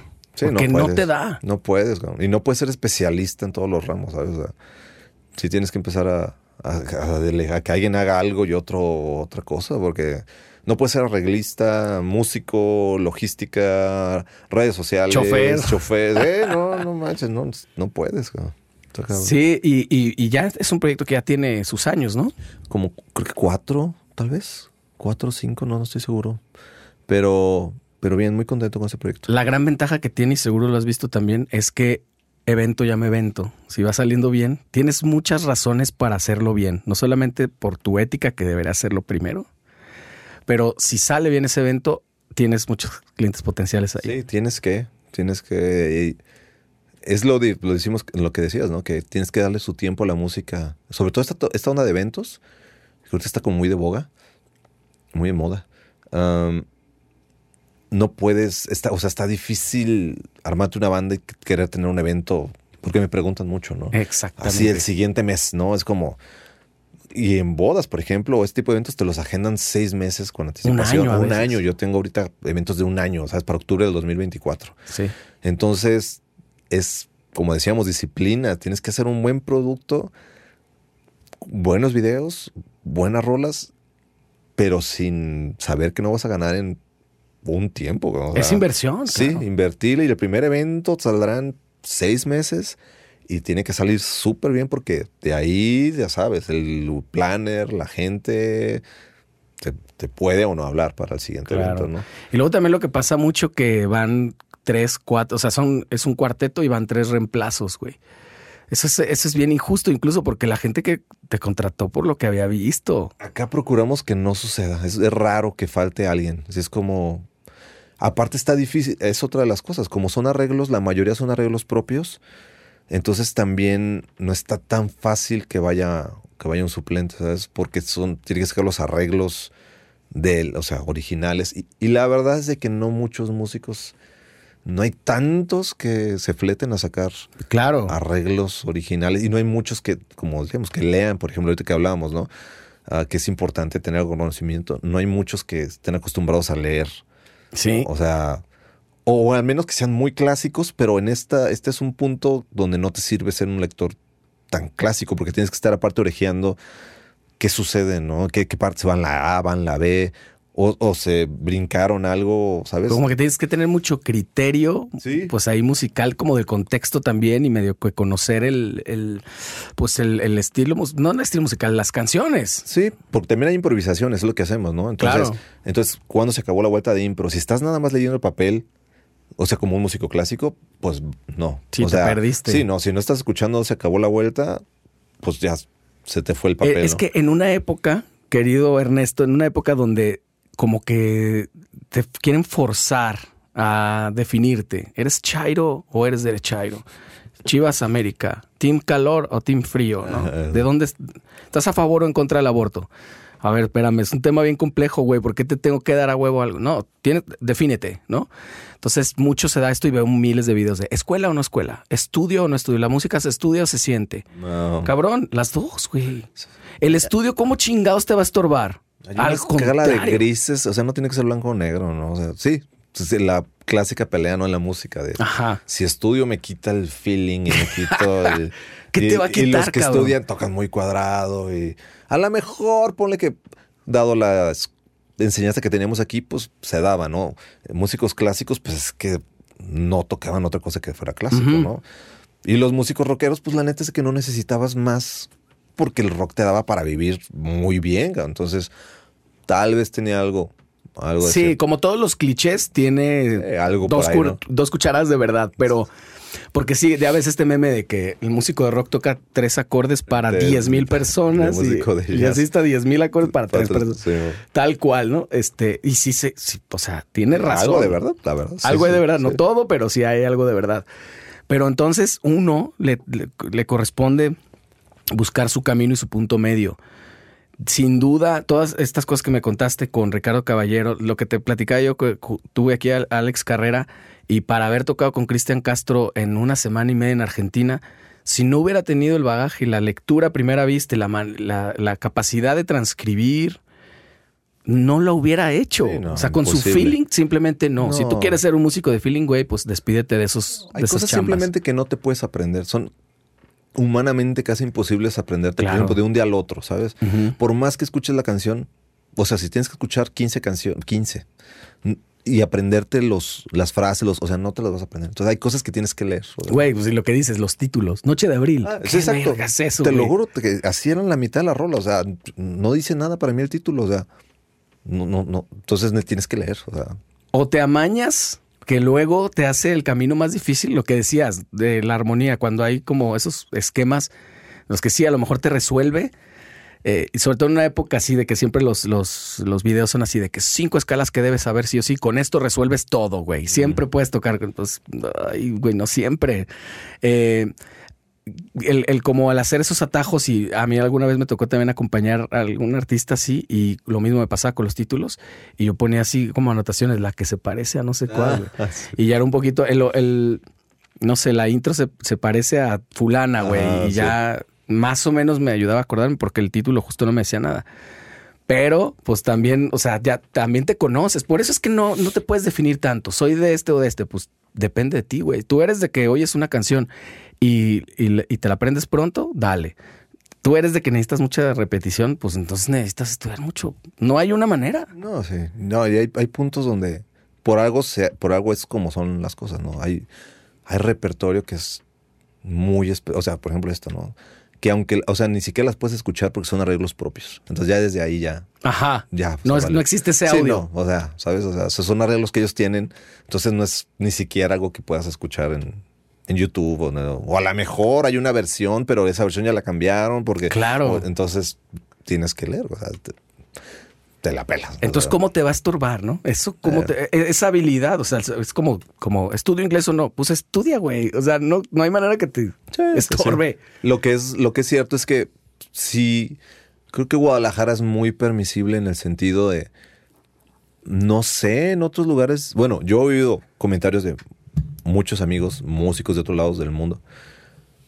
Parece ser que Guadalajara es de las ciudades donde más, permisi- más permisible en el sentido que puedes vivir bien de músico con muy poco, ¿sabes? Uy, ya sé. Muy poco, o sea... Eso tiene su, es, es agridulce, Sí, que no, digas eso. ¿eh? No, pero es muy cierto. Es la verdad, cierto. La verdad es, muy, cierto. muy cierto. Duele aceptar, es una verdad difícil de tragar. Y creo que ambos podemos dar mil ejemplos de músicos. Qué noble es la música. Que viven bien con muy poco. ¿sabes? O sea, muy poco. Deja tú que toquen Ay, cabrón, sí. bien o mal. Bueno, desde desafinados hasta con las mismas 20 rolas, desde cero Todo, todo eso. Claro, a- exacto, hasta, hasta mm, su misma presentación personal, Sí, incluso. no, no. Pero bueno, la, la música es tan noble que da incluso para estos personajes. Sí, sí, creo que yo, yo- mi teoría es que es como Guadalajara, ¿eh? Creo que ¿Crees que no, no en otros lados? yo no? creo que en otros lados no tanto, ¿eh? O sea, sí creo que en otros lados ah, es diferente, pero creo que Guadalajara como que le agarró, o sea, es- yo amo Guadalajara, güey. y creo que está en una etapa muy, muy importante. Yo he ido a Cancún, he visto cosas como las que dices que pasan aquí, he ido a Los Cabos, he visto cosas que pasan como las de aquí, en Vallarta no se diga. Ay, hijos de la madre. Y en algunas localidades que he ido eh, cercanas, que se, no, Sí. se, se llevan a la banda de aquí Sí, porque no sí. hay, hay bandas locales, no hay. Sí, sí, sí, creo que sí. En lugares como muy de turístico, ¿sabes? Donde pues, vas a la fiesta, creo que es- sí, se, pues, se puede dar mucho, ¿sabes? Medio que se parezca a la rola y Ah. Ajá. medio... Y con, con que sean bien pedotes también junto con la gente, güey. Porque luego les gusta mucho eso a los... que, que grites y pongas ambiente. y- Exacto. No, no, me ha tocado o sea, tantos ejemplos que tienes. En cuanto a ciudades, creo que sí, Guadalajara es un caso especial. Sí, Puede ser. Oye, cuéntame de tus hermanas, ¿cómo, cómo, ah, o sea, en qué momento ellas se, se, se pusieron a- en, la, en la música, siguieron tu camino? pues ¿Las- fue las sin, obviamente, poco obviamente yo no... o Tienes, sea, una, tienes una hermana saxofonista, Sí, ¿cierto? Y sí. la otra es baterista. Sí, una saxofonista le está yendo muy bien ahorita, anda con, tocando con Caloncho Ok. y, y muy bien, está viviendo en Ciudad de México y se dedica más al jazz. La, eh, es Caro, Carolina y Paulina, que es baterista y ahorita está más enfocada en music management y muy bien, está trayendo artistas muy, muy chidos. o sea, ¿es aquí. manager ella? Sí, trae, tiene un- una, una empresa de management musical. Ahorita trajo a Aaron Goldberg, uno de los pianistas más importantes de jazz, con una super banda. La, es- los trajo a Ciudad de México a y a Puebla. Um, entonces organiza conciertos um, y tiene un proyecto ahorita muy, muy interesante que no, no voy a spoilear, pero parece que va a tener un proyecto súper, súper, súper, súper chido a nivel nacional. ¿Y ella siempre por el lado del jazz? Sí, ellas, ellas se clavaron mucho más con Las el dos. jazz. Yo empecé, ellos me veían tocando guitarra y empezaron como a preguntarme y pues les empezaba a enseñar cositas, ¿sabes? O sea, creo que a, la- a las dos, sobre todo a Carolina, lo primero que le enseñé creo que fue un solo de Nirvana y creo que todavía se acuerda del, del solo. ¿En la guitarra? Sí, la guitarra. Ok. Y las dos con la guitarra. Pero cada una fue como agarrando su instrumento y de repente una acabó con sax y de repente la otra con batería y, y, y ellas solas, ellas solas, yo sin meter presión, se empezaron a clavar, a clavar. Y, pero ellas sí se clavaron más en el jazz. A mí me gustó mucho, pero pues ya, ya viste la trayectoria, ¿no? O sea, metal, son cubano, bohemio, ah, funk, o sea, Versátil. versátil, o sea, entonces Los covers que nomás nunca se dieron gracias a Gonzalo. Sabes que lo saqué, ¿no? y aparte producción, me gusta mucho producir, entonces ha sido una mezcolanza de cosas y el jazz me gusta mucho, pero ellas sí se clavaron más, ah, más fueron a estudiar a Yasuf, luego Ciudad de México, luego se fueron a becadas a Estados Unidos, una a Berkeley, la otra de New School y pues sí, su formación fue más, mucho más de jazz. Y, y yo, pues lo mío es una mezcolanza, ¿no? una Sí. mezcolanza de todo. Que Y- me gusta mucho el jazz, pero me gustan muchas otras cosas. Y en, en el tema de la producción, sé que desde hace mucho tiempo eh, te metiste al tema del home studio, eh, los DAWs y esto. Eh, ¿Qué es lo que produces? ¿Tienes clientes de muchas... Es que todo como en mi, toda mi vida, maestro, pero he, he producido hip hop, reggaetón, funk, mariachi, um, indie, jazz, mm, urbano, que le llaman, ah, cumbia. um, ahí, ahí vamos. ¿Y estás todo el tiempo haciendo cosas? Sí, sí, todo el tiempo tengo algo. Ahorita estoy produciendo um, a una amiga francesa, una chica cantante francesa, Agathe. Le estoy haciendo su, su disco, que es cumbia francesa, básicamente. No mames. Entonces, ella canta francés y son rolas de cumbia. eh, y, pero tratamos de ponerle ahí un toque medio modernillo con sintes. Estoy con eso. Estoy produciendo otra banda que se llama Gin and Moonshine, que es como rock alternativo, digamos. Muy chido. Estoy produciendo otra chica en Estados Unidos eh, y es más urbana, a At City. Y estoy produciendo también a, a un cantante eh, de aquí, Estados Unidos, a Sick, eh, está como Booker, y él es country, estamos haciendo rolas de country. Um, y bueno, aparte de eso, pues produciendo también lo mío, ¿no? Uh, mis, mis proyectos. ¿Qué es lo tuyo? A ver, cuéntame. Yo nunca he escuchado nada tuyo, ¿eh? Maestro, Le vas, a ponerlo de- vas a ponerlo en el. ¿Tienes en el- Spotify? Sí, claro. O sea, Ernesto Mercado, ¿así sales? Es MQ, Ernesto Mercado Quintet- Ah, Quinteto. pues es como lo iba a adivinar así con esas pistas, Eh, güey. Maestro, ya sabes. Ese, ese es mi proyecto. Tengo. Es un quinteto, por así decirlo, jazz. Que ya sabes que jazz es una palabra muy amplia. Claro. Pues mira, hasta baile es. pues hasta, hasta baile. Que son mis rolas, que básicamente es una combinación, como todo, pues ya te vas dando cuenta, es una combinación de cosas. Y pues toco las cosas que quiero, ¿no? Que es una mezcolanza de cosas. Pero ¿Y estás subiendo constantemente material a tu canal? Tengo, lo detuve como por un año y estoy por retomarlo otra vez.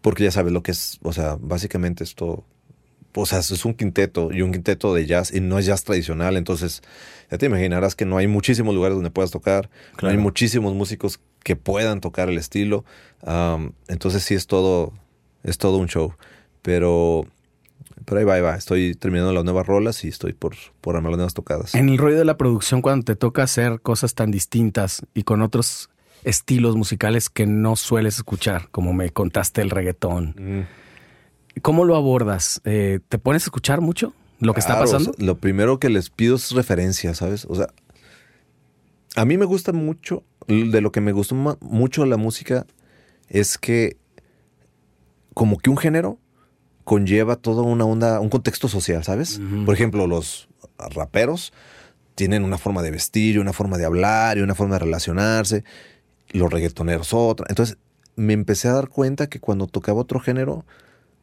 empezaba a entender un poquito más de, todo eso y me empezaba a relacionar con esas personas y eso me encantó de la música, me encantó desde el principio.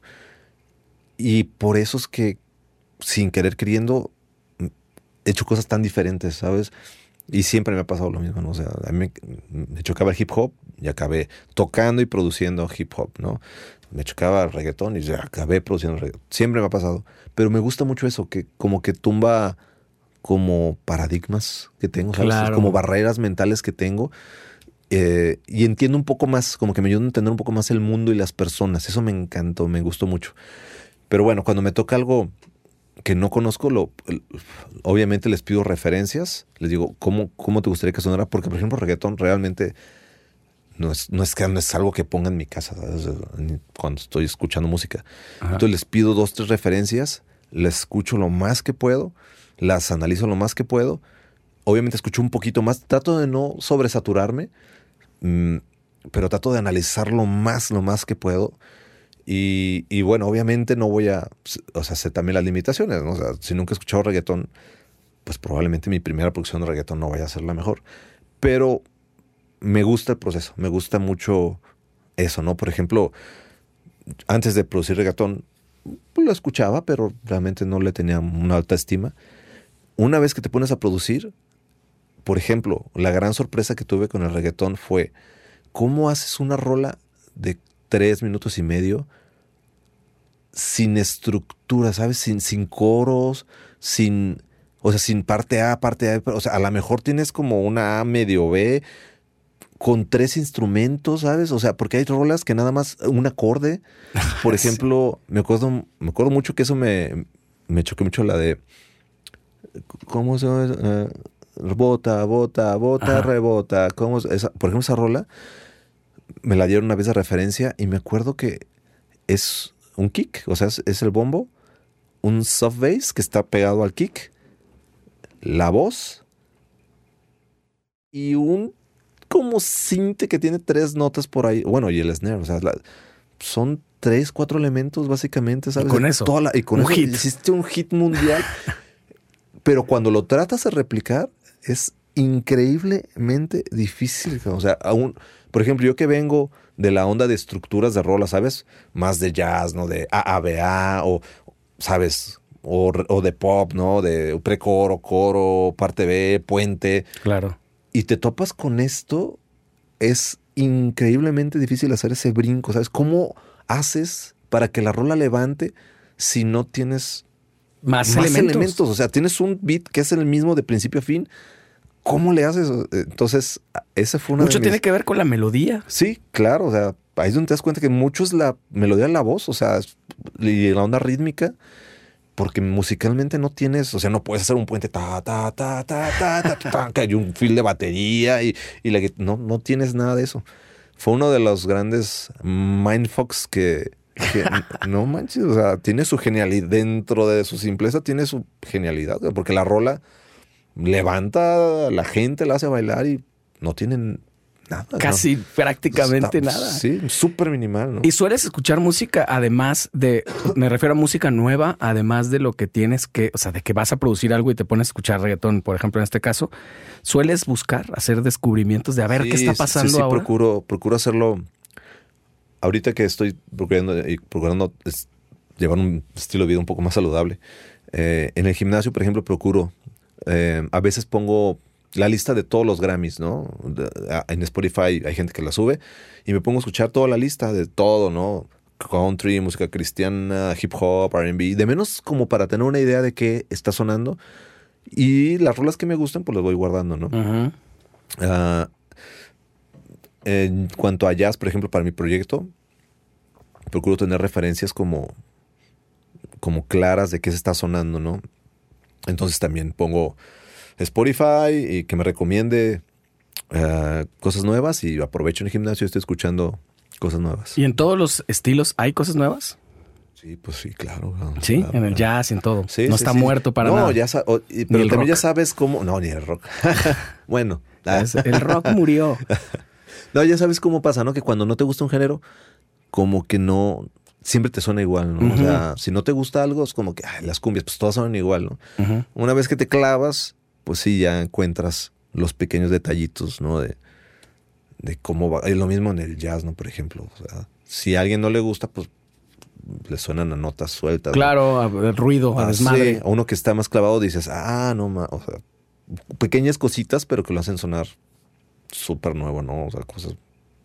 Y en todos los géneros pasa lo mismo, ¿no? Yo, yo sé que ya pasaste el cuarto piso, aunque no parece, mi querido maestro. Te ha tratado bien la vida y el rock and roll. Por, por el spoiler. ¿Qué opinas de la frase? Entonces me interesa mucho tu opinión de todo tiempo pasado fue mejor en la música. no, no, ni el caso. ¿Crees que No, está equivocada? Sí, no, no. O sea, bueno, sí y no. A ver, porque hay una ver. Es que depende qué es mejor, ¿no? O sea, para empezar. O sea, si hablas de complejidad musical, si hablas de. de- pues sí, es que todo depende que tengas como mejor. Pero si hablamos de un. ah, una forma de ver la música más intelectual, pues entonces sí, ¿no? Sí, porque en general todo ahorita es mucho más de rápido consumo, ¿no? O sea, las redes sociales, por ejemplo, por ejemplo TikTok, ¿no? TikTok vino y arrasó, ¿por qué? Porque sus videos eran super- eran videos de un minuto, así súper, era contenido súper rápido, súper rápido, súper rápido. Y todo eso se refleja en la música también, ¿no? La, tiene que ser la música pegar súper rápido. Entonces, a un nivel como mainstream, tal vez sí, Ok. podríamos decir que todo es de mucho consumo mucho más rápido, ¿no? Pero como tú sabrás, pues sigue habiendo nichos donde siguen saliendo cosas súper, súper Te lo pregunto y ¿no? fíjate que te lo pregunté después de decir si en todo, en todos estilos hay música nueva. Entonces quiere decir que, que también el jazz está avanzando, Sí, ¿no? que también Claro. el rock está avanzando, Sí, el no, pop y todo. O sea, por eso qué bueno que hiciste esa aclaración de que en el mainstream probablemente sí tengan razón de que a lo mejor pues antes lo que funcionaba, por ejemplo, una canción de Totó. Sí, exacto. Antes, que antes el mainstream era eso, o Michael Jackson, ¿sabes? O Era, ese era tu mainstream, ¿no? O sea, que es música, podemos decirlo un poco más, bueno, pensada, ¿no? O sea, tenías- elaborada Sí, también. sí, sí. Te necesitabas más atención, ¿no? Para, para escucharla. Y ahora la música, de hecho hay proyecciones que dicen que en cinco años, creo, menos, las canciones van a durar dos minutos, ¿no? No, bueno, yo, yo creo que ya está. Sí, o sea, ya hay canciones que duran un minuto y. Yo medio. más ¿no? bien creo que van a durar 30 segundos, man. Vamos a llegar al jingle ya. Pues sí, puede ser, ¿no? Porque pues, la tendencia es rápido, ¿no? De hecho, pues a veces pasa, ¿no? Que estás, me pasado que estaba con amigos escuchando canciones. No las dejan. Llega el coro y ya la sigue, ¿sabes? O sea, Ah, ni siquiera sé. completa. es Me como- desespera eso, el, el copiloto siempre que Sí. deja una pinche Sí, canción, sí, cabrón. sí, sí, sí. Un minuto y medio, ya la que sigue. o sea. Es un reflejo del mundo un poco, ¿no? Sí, claro, claro. no o sea, es aislado. es el fast food, ¿no? De todo. Tiene, todo tiene que ser rápido, tiene que ser procesado y es como la crisis que veíamos mucho con los alumnos, ¿no? Que ya no tienen, o sea, la falta de atención, eh, todo tiene que ser rápido, todo porque todo, todo se los dan así, o sea, TikTok, la comida, todo tiene que ser rápido, digerible, las películas, ¿no?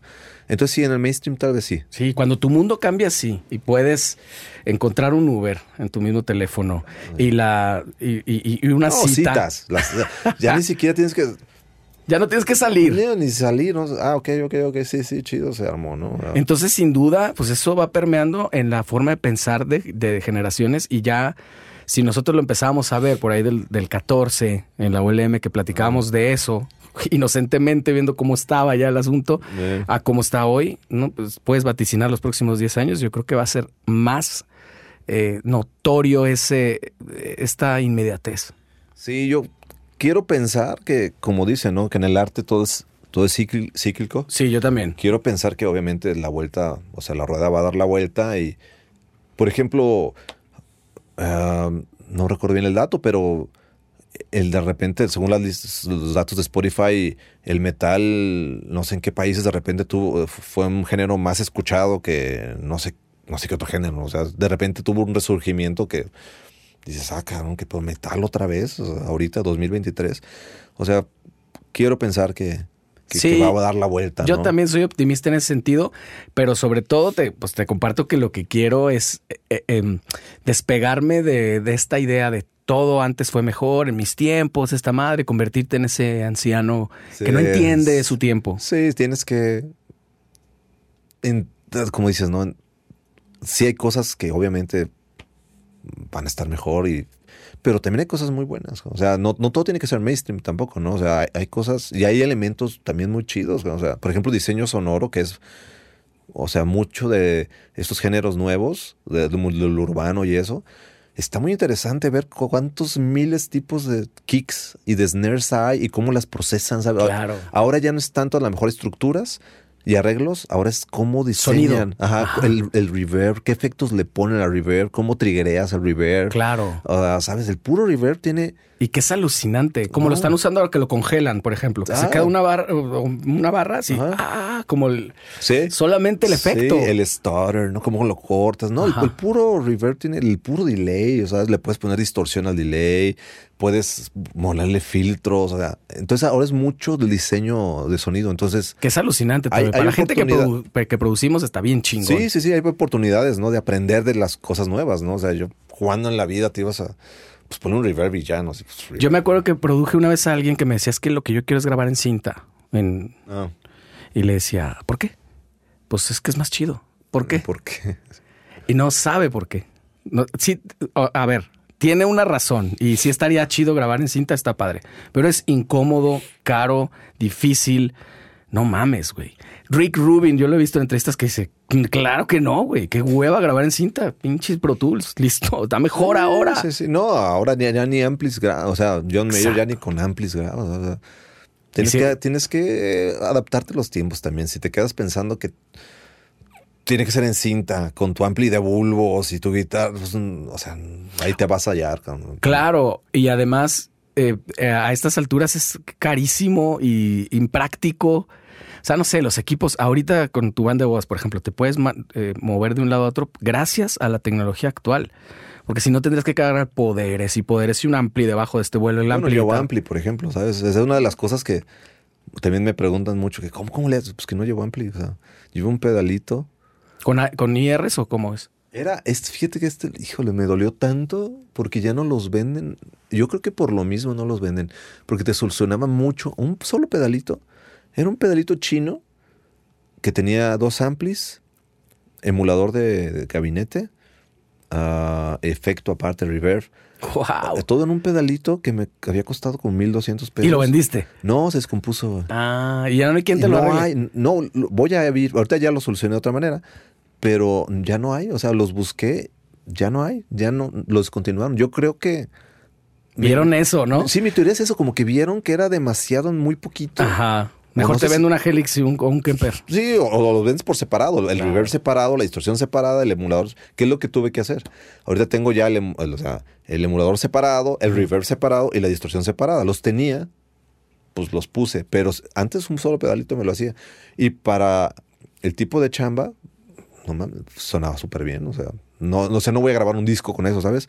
Pero en una boda también según el sapo la pedra. ¿no? Una boda donde tiene cierto tipo de audio sonaba súper bien. O sea, Sí, no, sí. na- nunca jamás nadie me dijo, oye, Hazla, claro, pero hacer las paces con eso, güey. Si te hubieras llevado tu amplia de bulbos, a lo mejor hubiera estado igual de chido. Igual, pero tu espalda no te lo hubiera agradecido.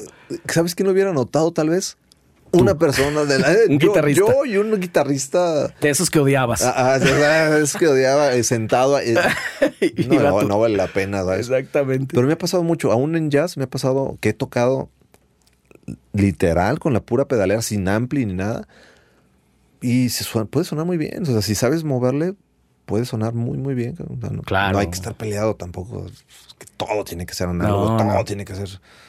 Mañana es mejor, decía mi ídolo Spinetta. Mañana es mejor. Yo creo que todos los días estamos avanzando y pues en ese sentido te deseo lo mejor, mi querido Ernesto. Gracias, Muchísimas gracias por venir este Gracias. día. Tenía muchas ganas de invitarte y No, pues muchas gracias, gracias, por tu tiempo. Un honor y muchísimas gracias. Un gusto haber platicado contigo. Ahí me dejas todos tus links para seguirte en redes y ya por fin voy a escuchar a EMQ. Por favor, maestro. Venga, nos vemos la próxima. Muchísimas gracias.